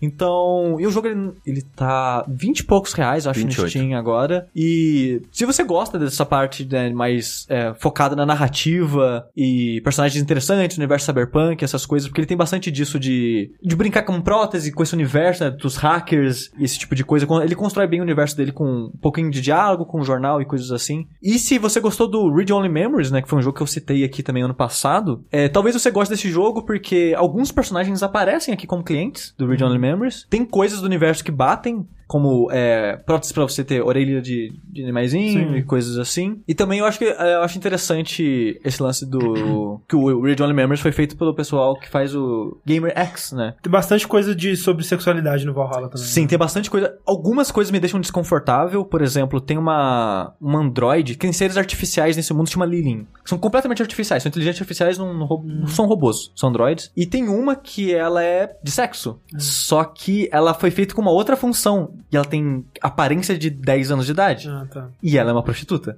E eu acho meio, isso- Sim. meio estranho, sabe? Mas assim, é o que aconteceria no mundo real, provavelmente. É. né? Facílimo. Isso me deixa desconfortável, Aham. sabe? O jogo trata isso com uma naturalidade. A bartender você- também fica É desconfortável. porque você é uma pessoa de uma assim. outra era, né, Sushi? Sim, e, É. e também seria uma discussão parecida com, é, né, sem querer abrir aquele gigantesco saco É, de minhoca puta, cara, isso vai ser, vai ser, né, não. Mas seria parecida com aquela parada do, do, do hentai japonês, né? E tipo, Sim. será que é ok as meninas lá terem aparência de 10 anos? Tipo, será que isso tá ajudando pessoas que fariam coisas na vida real E é- extravasar? e é muito bizarro, porque ela- alimentando essa coisa? E, e ela é uma das clientes mais recorrentes, né? Ela é uma das clientes dos demos que voltam pro jogo completo e uma das amigas da bartender. A bartender fala que é uma das, das amigas dela que ela tem na vida. E ela conta alguns, algumas histórias pra você, tipo, ah, ah tem, um- tem um cliente que gosta de. que finge que é sua filha dele. Tipo, você. ah, Sabe? Tem umas paradas que eu vejo assim. Caralho, cara, tipo, vocês não precisavam contar esses tipos de história nesse jogo, Ou será sabe? que precisava? Ou será que É, eu não precisava? sei. Tem umas histórias assim que eu, que eu fico meio desconfortável. Mas de modo geral, eu acho. eu acho isso interessante, sabe? Eu também. Sim. Principalmente porque eh, você gera um- uma conversa sobre, né? Sim. É. E de modo geral, assim, eu acho que. Eu acho interessante a naturalidade que trata a sexualidade dos personagens nesse jogo, que tipo, Read Only Memories, que tem um cliente que ele é um, um assassino de aluguel, e ele, obviamente, ele gosta muito do garçom que trabalha com você. Ele gosta muito desse cara. Ele chega lá, ele tá aqui. Ah, vou lá falar com ele então. Aí você não atende mais ele. Ele vai falar com o cara. Então tem bastante personagens, tanto homens gays quanto mulheres gays e bis e coisas do tipo. Eles tratam isso com a maior, maior naturalidade do mundo. É o futuro, né? Futuro. E eu acho legal jogos fazerem isso, porque por mais que você seja idiota eu falar isso, tipo, mas como assim? A vida é assim? É, mas os jogos eles não têm coragem de fazer isso ainda direito, sabe? Então, eu acho legal que esse jogo faz isso também. E é Valhalla. Joguem Valhalla. Borra. Valhalla. É, o pessoal tá falando ali 28 reais no Steam. É, eu acho um preço bem justo. Sim, pelo que ele é, Nossa, é bem é barato. bem justo. E levando em Pela arte, deve ter dado consideração. muito trabalho. É, e levando em consideração que no Steam americano ele tá 15 dólares. 15 dólares, é, tipo, eu acho que é o preço certo dele. É um jogo que você vê claramente que teve muito trabalho, como você está falando, tem bastante conteúdo. A trilha sonora dele também é do caralho. É muito boa a trilha dele. Quanto é que tá Nine? É por Tá aí 30 e, também. pou- 30 e poucos reais. É, por aí também. Olha aí. Pesa nessa sua balancinha e vê o que, que é melhor. Sim. É. é um bom jogo, Valhalla, eu indico. Melhor do que Valhalla. nada. Melhor do que nada. Desculpa, gente, vou parar. Gente, então, semana passada no Saideira, a gente recebeu o nosso amigo Kangal aqui. Sim. E foi super legal, né? Jogamos Be- be- é, beijo Cangão e beijo. Lenny e Marina que vieram aqui, mas na semana retrasada nós recebemos o nosso amigo Leandro aqui, Sim. que trouxe consigo um headset VR, né? O HTC Vive é o mais avançado, né? Digamos. O Oculus Rift ele lançou primeiro, mas ele ainda não tem aqueles controles especiais, né? Que ainda controles vão lua. lançar e tal. E o Vive ele já tem aquela coisa do é, os, os controles, né? Que parecem tipo um- uns PlayStation Move, assim. E a coisa do reconhecimento de, de lugar, né? Ele cria um espaço pra você jogar e tal. E a gente teve a nossa primeira experiência com VR, cara. O que, que foi? O que, que vocês acharam? Legal. Cara, Não. achei Assim- impressionante assim- pra caralho. assim. É, o Sushi ele foi o mais pé no chão. É, é, que- vamos começar por mim e vocês depois levantam o hype e jogam lá em cima. É que assim, a tecnologia, ela é bem impressionante. Quando você coloca o headset e você... Eu, eu não quero usar palavras, você se sente porque você não se sente naquele lugar. Sim. Você vê... Você se vê naquele lugar. Sim. Eu acho que essa é a melhor maneira de descrever. Porque assim, os seus olhos, eles veem aquilo como se é um espaço real. É, ele tá enganando todo o seu sentido da visão, mas basicamente só o da visão. Só da visão. Ah. Porque fora isso, é isso. Você sente que você tá numa sala fingindo que tá naquele lugar. É, você É, não. Você não... eu discordo. É? Eu discordo. Eu, eu acho que é, isso é aquela parada. Se você for jogar RPG pensando o quanto é vergonhoso você tá numa sala com um monte de gente fingindo que é um negócio que não é, você nunca vai curtir o negócio, sabe? Não, mas o Rick, eu não, eu não senti vergonha em momento algum. Não, eu não, eu tô falando de fazendo. vergonha. Eu tô falando que é, é, você tá, tá quebrando a barreira do, do negócio, né? É o meta-thinking que o pessoal Não, eu fala. não faço metathinking, eu É, só não me exato. sinto no lugar. Eu, ok, velho, mas é, eu, eu ainda acho que é porque você é cínico, tá ligado? Nesse sentido. Não, mas olha só, Rick, eu achei impressionante pra caralho, eu achei fantástica a experiência, sabe? Só que, assim, em nenhum momento eu senti algo além do que, disso que o Sushi tá... Eu, eu, eu discordo. Sim, sim. Eu discordo porque teve uma hora que você tava andando ali e você ficou, tipo, caralho, velho, com vertigem. Se fosse só Não, eu visão, sei, tipo, só eu mas- estou vendo aqui o negócio. Eu senti vertigem, tem- mas é a visão, porque você olha pra baixo, caralho, tem um buraco. Mas não, a- mas, mas aí, você, tipo- mas você entende que não é só visão? Não, não. Você tem uma reação que vai além só da sua visão. Porque isso acontece porque você viu o buraco, entendeu? Exato, e tipo, você não tá acostumado com aquilo. O lance seria mais do que a visão se você pensasse, eu não posso pisar ali. E a primeira coisa que eu fiz foi, eu vou pisar ali pra ver como é que é. Não, a primeira coisa que você foi falar, ai, será que eu piso? Ah, sa- sabe? Ah, você- eu tava fazendo um draminha pro streaming também. Cara, né? mas é, eu quero dizer o seguinte: é, quando você é, tem reações de reflexo ali que você normalmente não teria, você tá sendo enganado sim, velho. Tipo, você tem é, é aquela parada da, da galera da, da montanha russa que, às vezes, dependendo do negócio, o cara faz assim como se fosse cair, tá ligado? Sim, tipo, sim, sim. não, velho, você tá parado no chão. Mas dá a sensação Mas, sim, é- mas, é Sim. por- mas eu ainda... Você, você não sente nada. É óbvio, você não tem um tato ali, sabe? Eu não Sim, tô falando sim. que você chega a sentir cheiro, nada disso. Mas eu tô querendo só. dizer que é uma relação, tipo, às vezes você fica enganado a certo ponto de que você tem reflexos ali dentro que é, você teria na vida real Mas, só. o- Você mas não- o que eu tô concordando com o Sushi, na, na parte de que ainda assim é só a visão. Que, tipo, você... Sim, mas é, visão, audição, acabou. Sim, é, e é um... É, um, é adição, talvez, também. É, E mas... um tato através dos negócios. Não, que- mas o tato, Tato não, não, é, é. não é. Você consegue, você, você não sente que você tá É. Não, não, não, digo. é, exato, você não, você não sente se você tá tocando a coisa no jogo, mas como você, às vezes, você consegue ver a varinha mexendo um por um no seu visor, você não tá olhando pra varinha, você tá vendo uma, uma réplica da varinha mexendo um por um. Sim. É, é como se. Eu não sei, a, a- a sensação é como se você estivesse mexendo num. num- num- sei lá, imagina que você tá num, num aquário interagindo com o negócio, não diretamente, mas usando o bagulho, sabe? Sim, é, sim, é- sim. É, é uma coisa bigger than life, assim, lá. Não, eu, eu e, tipo, o- o- quando eu falo que o, o sentido da visão ele é enganado, eu acho que isso já é o suficiente, sabe, também. Que, tipo, jogos normais não chegam nem perto de fazer isso. Sim. O negócio é que o, o 3D, o lance de você sentir que você tá naquela sala. Porque que nem eu tentei descrever aquela vez é que, tipo, o problema do VR pra mim é que ele é um teatrinho. Eu tô num lugar que poderia ser feito na realidade com trabalho suficiente de alguém criar um cenário em volta de mim daquilo. Sim. Só que o VR é muito mais prático, obviamente. Sim. Óbvio. Mas no final das contas é isso, é um teatrinho. Você tá vendo um cenário em volta de você. E o que pode ser o suficiente. Sim. E eu acho bem impressionante como que eles conseguiram pegar uma parada que em teoria é, é chapado, né? 2D na tela e dar essa impressão de você tá naquele lugar. Tipo, 3D de filme não chega, mas nossa, não, Não, é 1% disso, É. sabe? E realmente é bem é, difícil descrever pra quem nunca experienciou é, se sentir naquele lugar. Depois que eu já joguei aquilo e eu ver algo em 2D daquele jogo, eu, eu consigo extrapolar como que é mais ou menos a sensação de jogar Mas, mas, aquilo. cara, é foda, velho, porque, tipo, que nem o Rick, ele chegou e ele jogou um jogo que a gente não tinha visto ainda, né? Que foi aquele é, Junk, Hover Junker, se não me engano. É, e eu tinha acabado de sair de um, que era o Budget Cuts e outros jogos que eu tinha é, jogado, que eu tava, tipo, muito impressionado, tipo, com a, com a, com a experiência, né? E eu fui ver o do Rick e eu, putz, que droga, o Rick pegou um jogo meio merda. Ele não vai ficar impressionado, né? Porque no- na tela, assim, tava parecendo uma coisa qualquer, assim, nada demais. Sim, sim. Só que o Rick tava achando maneiro. E eu, porra, que legal, que bom que ele achou maneiro. Então ele vai achar mais maneiro ainda os outros.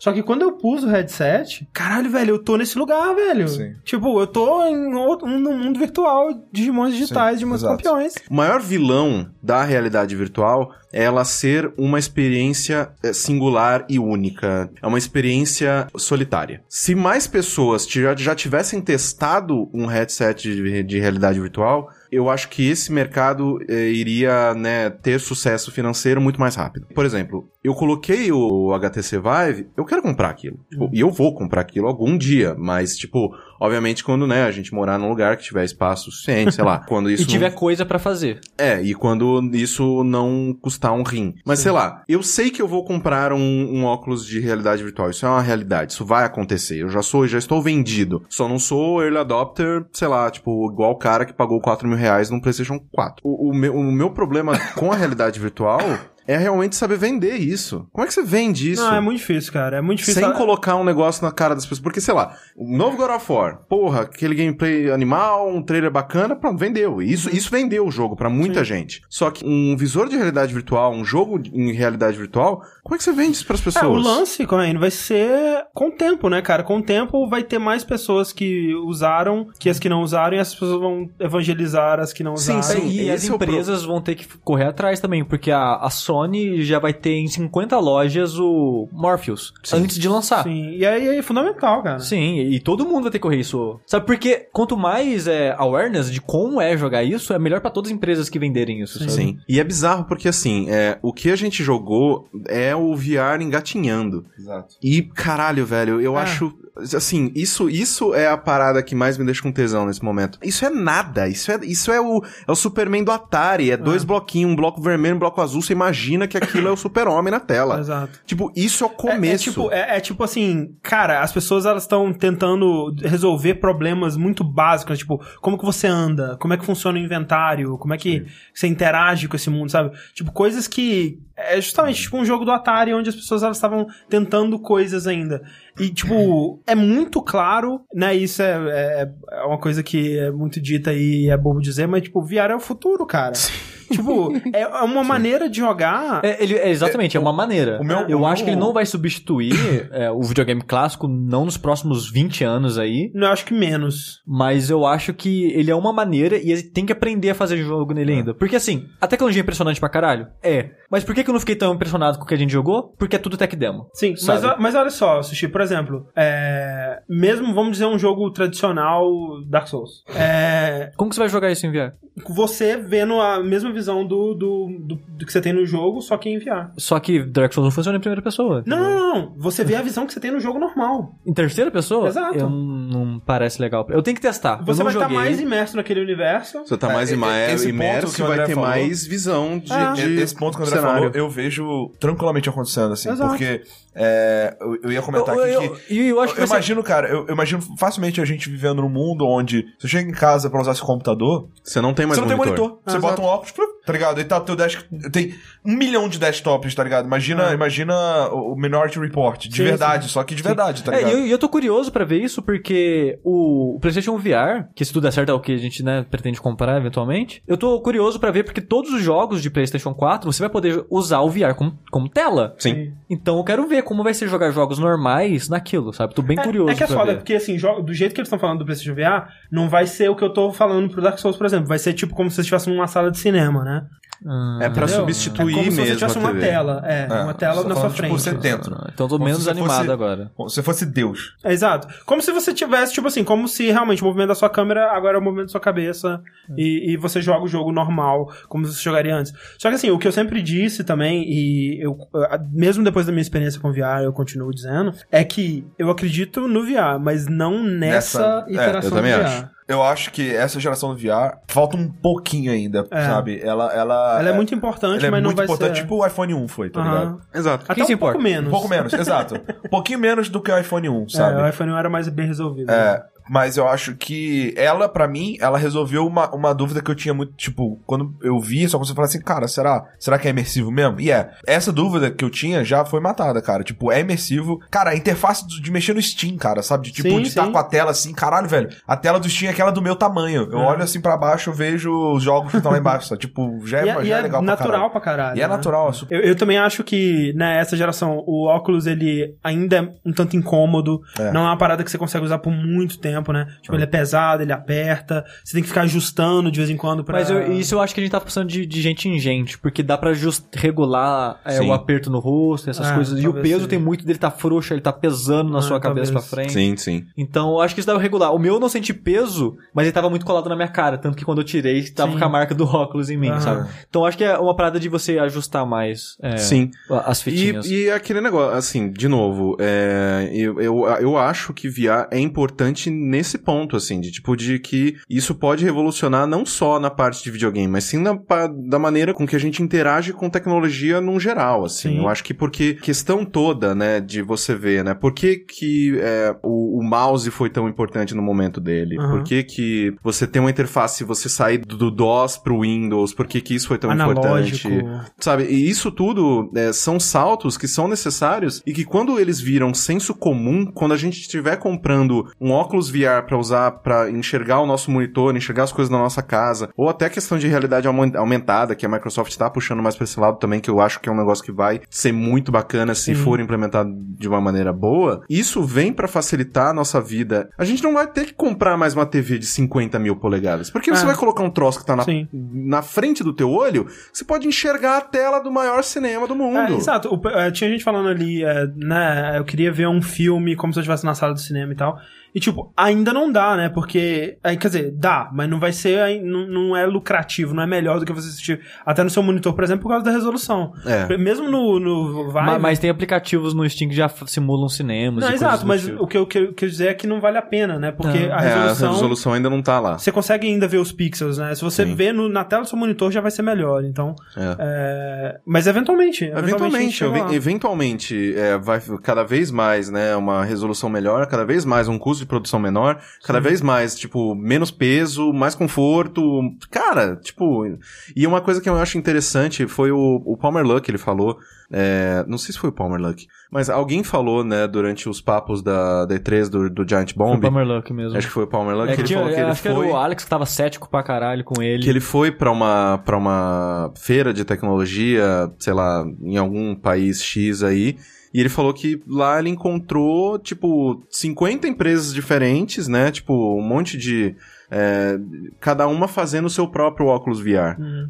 Fazendo o seu próprio visor de realidade virtual. E, tipo, uma empresa vai é, aprender com o erro da Sim. outra, que vai aprender com o erro da outra, e a gente vai chegar num ponto em que isso vai ser, tipo, barato, confortável e ainda. Eu, eu não vejo a hora de me livrar de monitor. Eu não quero mais monitor na minha frente. Eu não quero nunca mais na minha vida. Não quero mais monitor. Porque é, eu acho que ele, é, ele limita você, ele limita o fato de que, tipo, você tá, sei lá, o que eu tenho pra trabalhar tá naquela telinha, na minha frente. Naquele lugar específico. É, Ah. tipo, não, po- pode estar em qualquer lugar. É, é o que muito do que o celular fez, né? Tipo, é, levou seu computador pra qualquer lugar. E agora... Beleza, VR é isso aí. Vamos pras notícias. Não tem muitas, gente. É, não Ainda aconteceu bem. muita coisa da E3, né? Primeira notícia, gente, é só uma discussão leve aqui que eu queria ter com vocês sobre o nosso amigo Sonic. Ah, Sonic. Sonic sempre. É, deixa eu- deixa eu trocar aqui.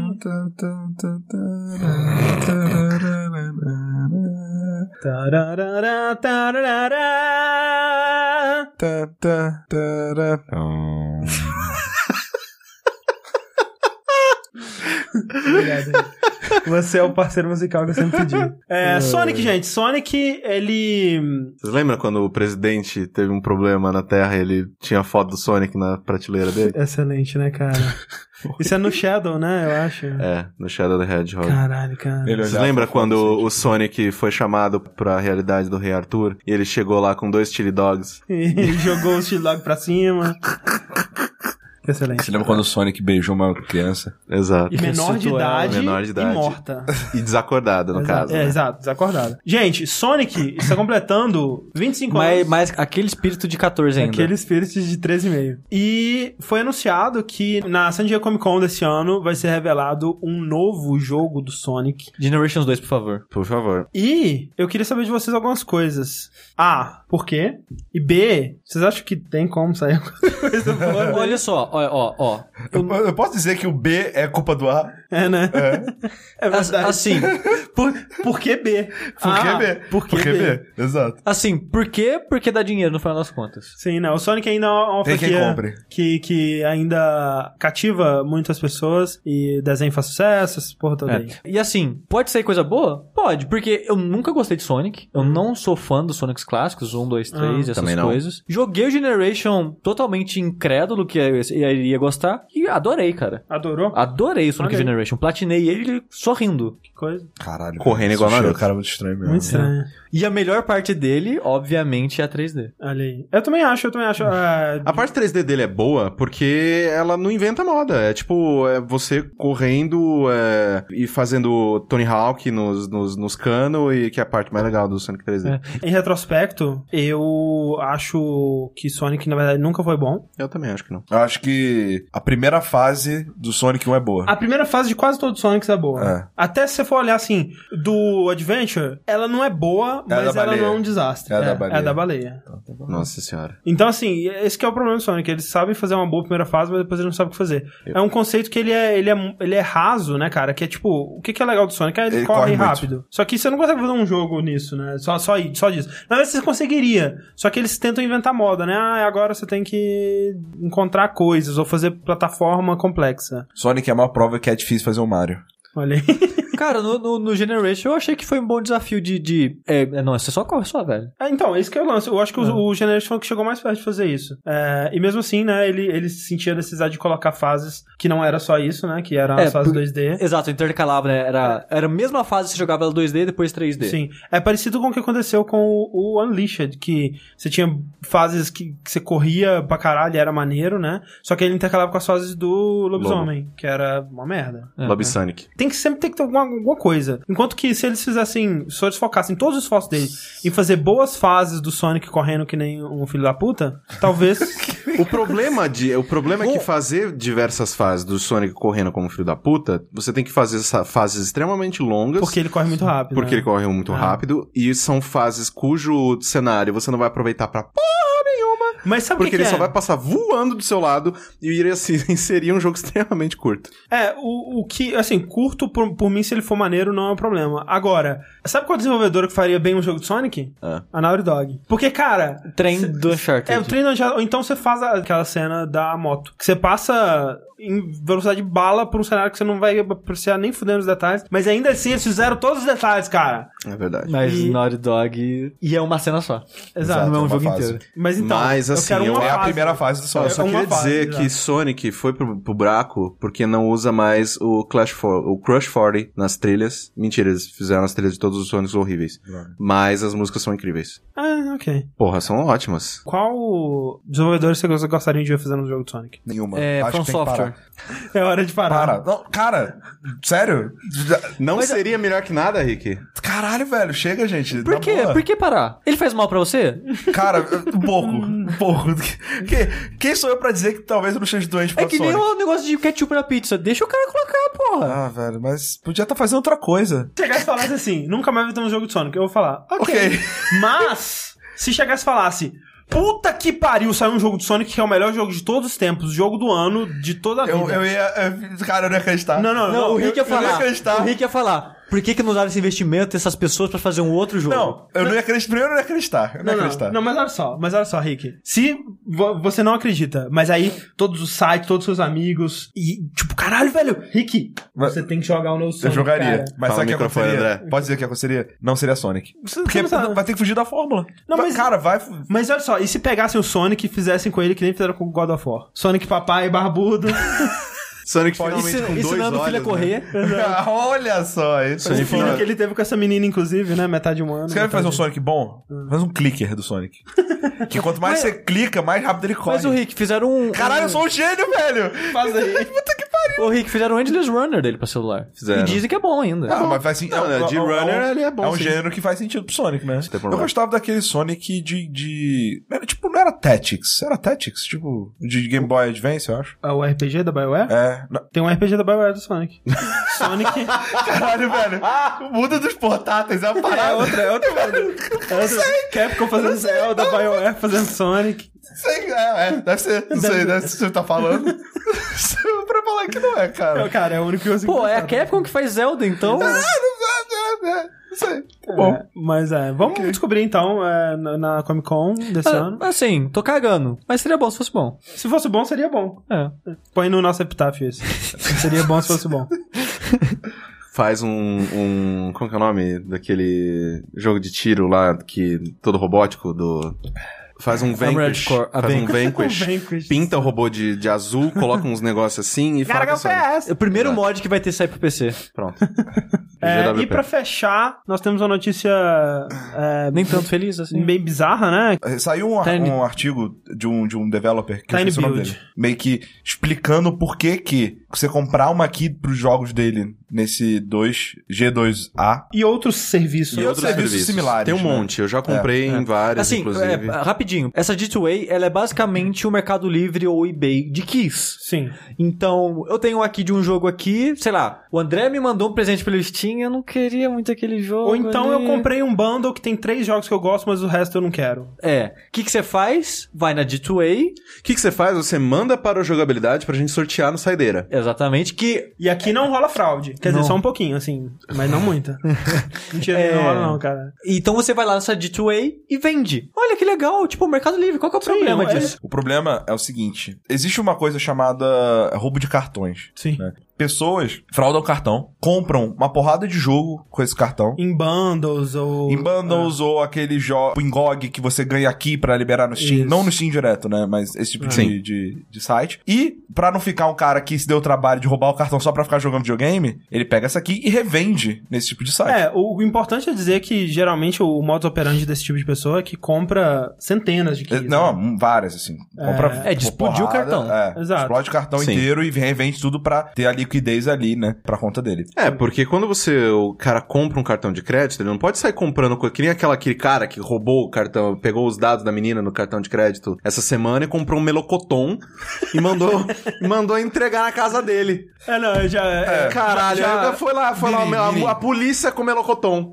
já fraudaram meu Porra. cartão e doaram pro Criança Esperança. Foi bem legal. Caralho, velho. O melhor do Brasil é o brasileiro, né, velho? Quem, melhor André, pior do Brasil. quem que, quem que é o cara por trás do Criança Esperança? Senhor Renato? Doutor Ah, Renato. Doutor Renato. Salve lá, salve lá no Cristo. Não De falo mais nada. Quem que roubou esse cartão seu aí? Lavagem de dinheiro do caralho. Sobe lá no Cristo Piscite. É, mas aí o que acontece então? Aí as pessoas lavam esse dinheiro aí da- das keys vendendo lá. Só que qual que é o problema? Imagina você, consumidor, é, feliz saltitante, vai lá e compra sua key. Aí a sua key, ela é, ela é uma dessas que É. foi comprada lá, lá, lá, lá. É, você confia no G2A, porra, um, um site, né, do bem. Pô, patrocina PewDiePie, Porra. Trump, todo mundo que joga Hearthstone tem patrocínio Todo dessa mundo, porra. todo mundo. Dá dinheiro pra todo o YouTube. Exato. Menos pra gente. Aí Patreon.com.br o dono do cartão, ele vê lá na fatura dele e fala que porra é essa? Eu não comprei essa porra, colaram no meu cartão. Cancela essa porra e estorna. Esse dinheiro, ele é estornado. O que, que acontece quando, quando esse dinheiro volta pro cara? A, a empresa de onde foi comprado esse produto, Um vamos supor um Humble Bundle, ou um então a blog, lojinha- Ou a loja direto do dono do, É, do, do Tiny jogo, Build, por exemplo. Por exemplo, né? Essa empresa, ela tem que devolver o dinheiro pra bandeira do cartão, whatever lá, e pagar uma taxa desse trabalho que eles tiveram, tá ligado? Então, na verdade, eles, eles deixaram de vender um jogo e eles perderam dinheiro com essa venda fraudulenta. Exato. Você que comprou essa aqui, eventualmente pode ter essa aqui invalidada. Em alguns casos, Em alguns casos. você tem ela invalidada. É. No caso da Tiny Build, por exemplo, um dos motivos que eles não invalidaram essas keys é porque eram muitas keys que eram vendidas em Humble Bundles, em conjunto com outros jogos, e era muito difícil deles traquearem isso. Tipo, eles até conseguiriam, só que isso, é, como eles são um estúdio bem pequeno, né, uma empresa bem pequena, seria um esforço que né, não valeria a pena. Eles já estão no prejuízo e, e só, só deixaria... Né, seria um esforço além do que eles já estão fazendo, né? Então, Exato. Então, o que acontece é, o jogador, ele pode ficar sem aqui. A G2A, ela tá com dinheiro desse cara e não devolve, necessariamente. de- de- Já vamos voltar nisso. A empresa do cartão voltou com dinheiro. Quem se fudeu no final das contas mesmo foi a publisher a ou a empresa ou a Sim. loja e tal, porque ela teve que devolver o dinheiro e pagar o negocinho do estorno lá. É, e aí a gente tem que dizer, essa G2A eu realmente não conhecia é, antes dessa, desse, desse parada. Eu sabia que era algo que patrocinava a internet inteira, mas não sabia nem o que fazia. Sim, mas assim, eu acho que a maioria da- da- das pessoas deve conhecer aí um, um Greenman Gaming, um King Win, esse pessoal aí que faz coisas parecidas, né? Eles recebem keys de usuários e de repente, porra, o jogo tá, Tá muito barato. muito barato. Tipo, 10 reais um jogo que tá no Steam a 60, sei lá, sabe? É. É, foda, né, cara? Porque, tipo, o ser humano é um- uma criatura difícil, né? Porque a gente ficou por, por muito tempo, a gente, especialmente aqui no Brasil, a gente cresceu com pirataria, era só Sim. pirataria, só pirataria, só pirataria. Surgiu um serviço como, como o Steam, que criou uma comunidade maneira, que criou motivos pra você ter é, o seu jogo original Com e, preços ótimos, preços com ótimos. serviço ótimo. e tal. E agora, esse serviço é tão bom que a pessoa, às vezes, ela prefere comprar o jogo num site desses do que piratear, porque se ela comprar o jogo num site desses, ela vai ter aqui do jogo original. Então ela vai ter aquele jogo na listinha dela, ela vai ter os troféus, ela vai ter poder mostrar pros amigos dela que ela tá jogando online, né? Acho que é o mais importante é, para muita gente. Então é foda, sabe? Tipo, muitos desenvolvedores, como esse pessoal do Tiny Build, começou a falar, tipo, cara, em vez de você comprar aqui, pirateia o nosso jogo, baixa um torrent, que pelo menos você não tá prejudicando a gente. Tipo, muita gente compara isso que tá acontecendo com esses sites, assim, defendendo esses sites, falando, tipo assim, ah, mas é tipo Napster, né, cara? E é diferente, sabe? Porque na época o Napster é aquela coisa, aquele argumento da pirataria que, tipo, ela tá deixando de te dar lucro. Ela não te tá dando prejuízo. Nesse caso, tá dando prejuízo. É, é, te- teve um outro estúdio, né, que lançou uma matéria recentemente também falando sobre a opinião dele, né, sobre esses tipos de loja. E também falando, ó, cara, na própria matéria ele fala, ó, cara, você quer piratear nosso jogo? Clica aqui, ó, tá o link aqui do site de torrent pra você torrent, baixar. Aí ele explica ao longo da parada que eles, isso pra eles é roubo. Torrent, você não tá roubando nada. É. Você só tá deixando de pagar pelo produto. Isso daqui é roubo, porque eles estão perdendo dinheiro e perdendo venda com isso. Exato. Tipo, se for no Torrent, você pode mudar. Ah, pô, legal o jogo, vou comprar. Vou É, comprar. não, é, é- é a pior forma, né, cara? Porque, tipo, você tá tirando dinheiro do desenvolvedor, da- dando prejuízo pro desenvolvedor, você tá dando dinheiro pra um bando de ladrão, né? Sim. Basicamente. É, no artigo que a gente leu e tal, não sei o que tem, tem uma coisa muito legal, né? Que É. tem quatro valores. É, Isso é muito legal. Isso é muito, é. Isso é muito bacana. Ele, ele quebra, né? Que tipo, ele fala, as pessoas acham que só, você só tá pagando dinheiro de dinheiro, né? É só o Sim. valor. Mas tem valores secretos atrelados. Sim, então, são quatro valores. Tem o valor do dinheiro, que é o valor né, monetário e tal, tipo... Reais, dólares. Reais, dólares, blá blá blá. Tem um valor de... Tempo. é, tempo, né?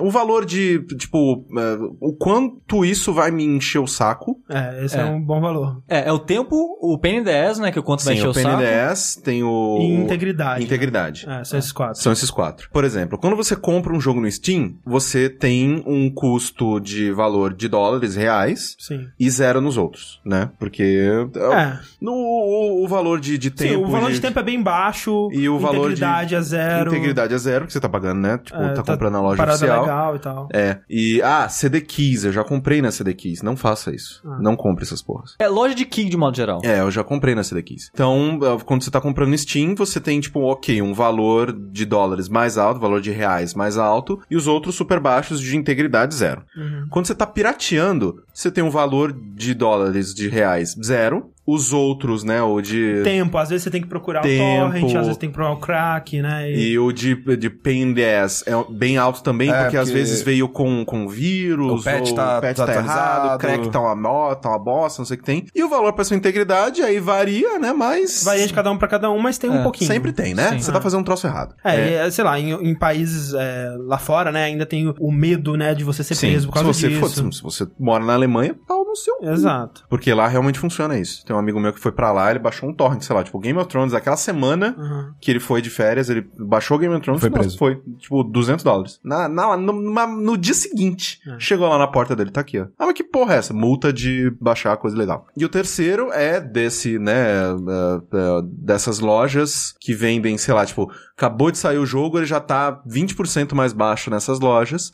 Eu, antes de saber, né, como que isso acontecia, como que esse processo acontecia, achava que era aquele esquema de comprar no Steam russo e revender depois. Sim. Porque tem isso, né? Porque, por exemplo, a gente comentou aqui do Valhalla, que aqui no Brasil ele tá custando 28 reais, lá nos Estados Unidos ele tá custando 15 dólares. Que é mais que 28 reais. Que é bem mais do que 28 reais. Então, tem gente, é por isso que algumas, algumas empresas grandes, como a Konami, como a Bethesda e tal, eles colocam, estão colocando agora trava de região nos Isso. jogos dela. Porque tem essa flutuação e o Steam, ele tenta incentivar as empresas a colocarem valores que fazem parte da, da realidade daquele país para que ela venda mais. Só que tem, a- sei lá, a própria Bethesda fala, foda-se pra isso, coloca o Doom a 270 pau. Sim, sim. Eu, eu achava que era isso. Você eram pessoas comprando aqui do Steam russo e revendendo lá, porque o Steam russo também é um né, pa- país em desenvolvimento e tudo mais, tem um preço bem mais baixo. Mas não. É, então aí eles colocam lá os quatro valores. Nesses sites assim que você compra keys mais baratas, você tem um custo monetário baixo, um custo de pain in the ass de tempo também relativamente baixo. baixo, e o custo de eh, integridade entre aspas, baixo também, você como consumidor. É. Porque você fala, eu tô pagando. É, É, as pessoas- você acredita, ah, o dinheiro tá indo pros caras. É, e as né? pessoas Exato. vão olhar minha lista do Steam, não, meus jogos são legais, eu tô, Exato. tô, tô tudo certo aqui.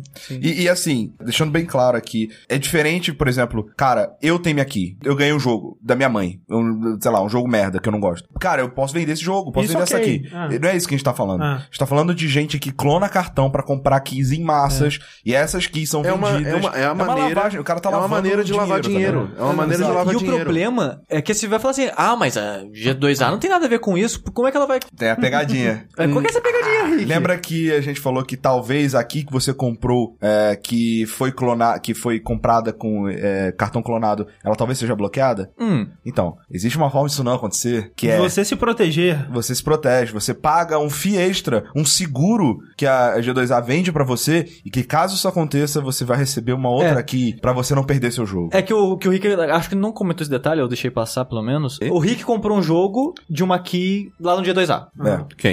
Aí ele comprou o jogo, aí passou, sei lá, um dia, ué, o jogo sumiu da minha conta, que estranho. Aí você vai reclamar, ué, o que aconteceu? Ah, seu, seu, a sua key era de um jogo de um cartão clonado e Não é nosso perdeu. problema, foda-se. É, porque quando o banco ele vai ressarcir o dinheiro, eles procuram onde comprou, entra em contato com o Steam ou qualquer coisa assim, descobrem qual que o, ah, esse cartão comprou Aham. e bloqueia todos os jogos. Bloqueio, obviamente, porque Sim. né, o produto de roubo não, Exato, não pode Exatamente. ser Tipo, devolve o né? dinheiro, devolve o jogo. Exato. Então, se você comprou o jogo na G2A de jogo de cartão clonado, você provavelmente vai perder o jogo. Sim. Só que, se você pagar o G2A Guard, É, o programa é o seguro deles. é o seguro deles. Eles garantem que devolvem o seu jogo. Tipo, eles sabem que é Que tão tão- comum isso na, Ah. na loja deles que, em vez de eles simplesmente devolverem dinheiro, não vão monetizar mais ainda em cima desses filhos da puta, cara. E aí tem coisas tipo assim, o, o pessoal do, do Tiny Build, né, que foram os publishers de speedrunners, eu acho que os speedrunners foi o que eles mais tiveram prejuízo com Ah, isso. milhares? É, Não, e, inclusive, Eles- Speedrunners é um ótimo jogo, viu? excelente. É um ótimo multiplayer. A gente devia Eu tenho ele. A gente É, devia eu jogar no, também tenho. no É, todo Saideira. mundo tem, eu acho. É,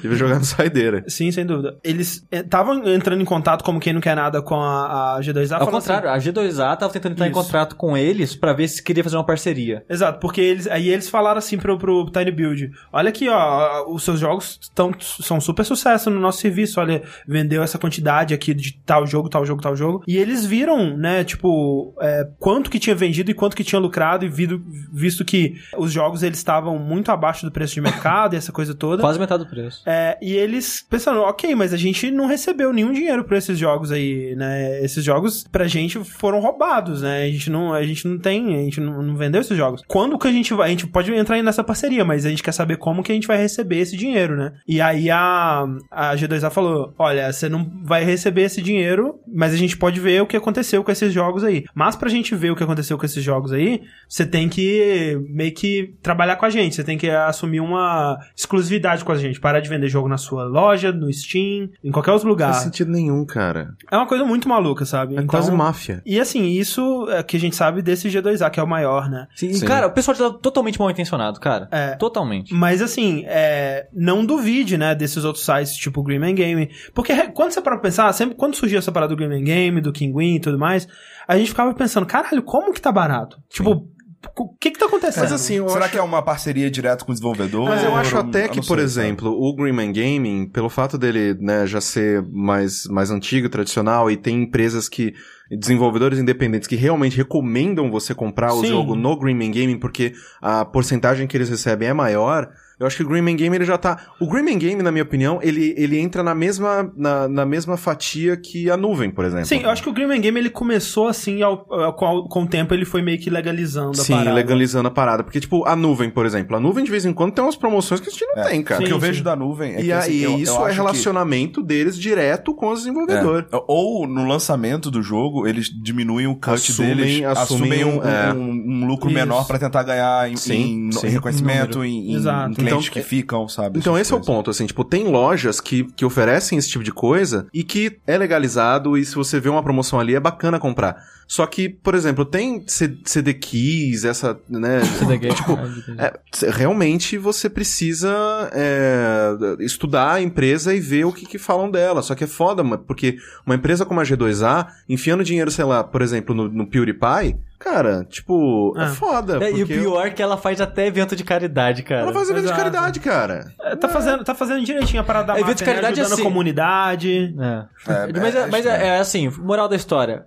Não, não dê dinheiro pra você, não. É, perguntaram ali em cima, né? Tipo, essa parada da pirataria. É, perguntaram ali, mas deixar de dar dinheiro não é roubar? Até tem uma discussão a ser feita aí, sabe? É Sim. uma área bem mais cinza, tem argumentos a ser feito por É aquele negócio que, tipo, lados. ah, é, se você. Se, se uma coisa não é oferecida a um preço justo na sua região, é legal é, ou ilegal você piratear, por exemplo, anime, que. Sim, que Tem muita não- coisa que, sei lá, antes do Crunchyroll, onde que você assistia? No seu cu, não Ah. assistia. Então, né, tinha muito mais esse negócio de, de, de piratear, Acesso, e baixar, também. Acesso. É, Então, é tipo, a pirataria, há uma discussão. Casos como a G2A, Exato. não tem. Não tem. E é aquela coisa, se... É só falta de informação mesmo. É, É. o- E, e eu acho que esse que é o ponto no artigo do cara. O que ele queria ali é só consci- conscientizar as pessoas desses quatro Hum. valores que o Caio falou, no sentido de que comprar ali, você acha que é um valor, mas por falta de informação pra gente não, ter, não saber e tal, Aham. existe um valor ali de, um, o valor de pain in the ass de tempo se você tiver só aqui fudida, que Aham. pode, pode, ser um- um- pode ser bem maior do que normalmente deveria ser, você acha que seria, e o valor lá de integridade, que ele é Que é ele é muito mais pesado do que você imaginava que era antes, que você achava que era 100% legal, e não é. E aí, o que ele quer é assim, cara, eu só quero mostrar pra você numa conta real aqui que, entre um e outro, pega o, o, o torrent,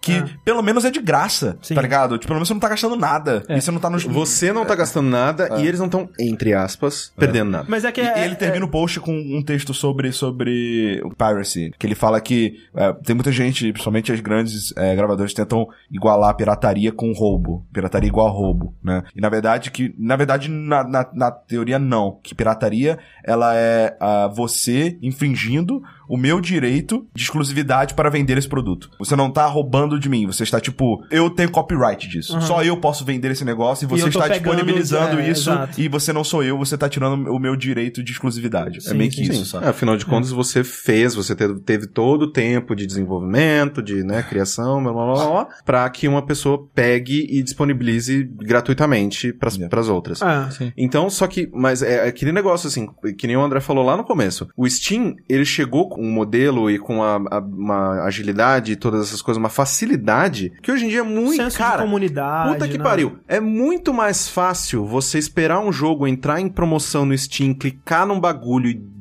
meia hora depois o jogo tá ali, você tá baixando, do que você ir atrás de um torrent, Meia você hora você tá de piratear. né? Não. minutos. É perigosamente fácil no Steam. Exato, é, tipo até fácil demais.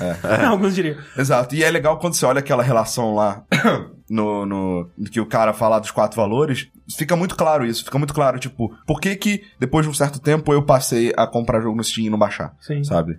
É, e aí... Spo- cara, Spotify, cara. Spotify. Não, tudo, tudo tá, tá seguindo esse, esse Eu- caminho que eu cara, acho ótimo. se tivesse Quanto HBO tempo não baixo uma música, Porra. velho? Se Quanto tivesse tempo não HBO música? aqui no Brasil, não ia ter gente, É, gente, Gente... não ia ter gente, Gente... baixando o episódio GOT, entendeu? É, mas é que assim, é foda também, porque é, eu, eu, eu penso assim, sei lá, Overwatch. Se de repente eles derem uma fraudada em Overwatch aí, surgir é, 5 milhões de keys, que eu acho que é, é mais difícil Ah, porque no, na- a parada da No- Blizzard no- é super no- segura. Não tem o redeem code no Steam. É, exato, mas vamos dizer que, é na Blizzard. que tinha, né? É, vamos dizer que tivesse. Você tem, caiu 7 milhões de keys. Não, acho que tem sim. Só pra dinheiro. Só pra crédito, não de jogo. Enfim, isso não importa. O, o- se, se tivesse, né? Caiu, exemplo. caiu 7 milhões de keys no, do Overwatch lá no, no G2A a 5 reais, sabe?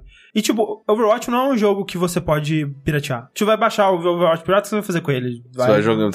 Se, Tra- se tivesse uma versão do Overwatch pirata, você ia jogar o, o, o treinamento. treinamento. é. E então assim, eu entendo, né, o, o, o, né, o chamado, né, a força que o chamado desses jogos nesses sites a esse preço tem. Só que o que a gente quer fazer aqui, o que o desenvolvedor da Tiny Build quis fazer é tipo, olha, isso não é não sai de graça pro desenvolvedor, né? É, quando acontece dessa forma, geralmente é por fraude e quando é por fraude vai dar prejuízo pro desenvolvedor. Se você se importa com isso ou não, aí é com você. Ah, é contigo. verdade. Ó, sempre Até é porque, contigo. Vamos ser bem franco, no Brasil, cara, É. é Tudo impune. caro vai ser ca- impune. Não, e você Não. vai ser impune. É assim, Foda-se. você- é, é tá ligado? impune. assim, é, eu- se fosse igual a, sei lá, na Alemanha, tipo, você ia ficar muito mais. Ih, caralho, não sei, vou assinar, não vou assinar, vou comprar, não vou comprar. No Brasil, você nunca vai ser punido por baixar coisas, por piratear coisas. Nunca, nunca. Não vai. Mas. O que dita é isso, e sempre vai ditar, você deita no- no- na cama de noite e você tá bem com isso? Ah, se Sim ou tiver, não? velho. Se tiver ok também, né? Cada um, cada um e é isso aí. Exatamente. Beleza, gente, esse foi mais um Vértice. Muito obrigado a todos que assistiram. Muito obrigado ao Rick, que resistiu bravamente Resistiu. aqui. Muito obrigado a todos e acessem lá o patreon.com.br jogabilidade, que esse programa, tanto ao vivo quanto editado e todos os nossos conteúdos atuais são possibilitados graças à nossa campanha no Patreon, né? Então faça a sua parte, dê aquele dólarzinho, espalhe a palavra de jogabilidade Não compre energia 2A. e até mais.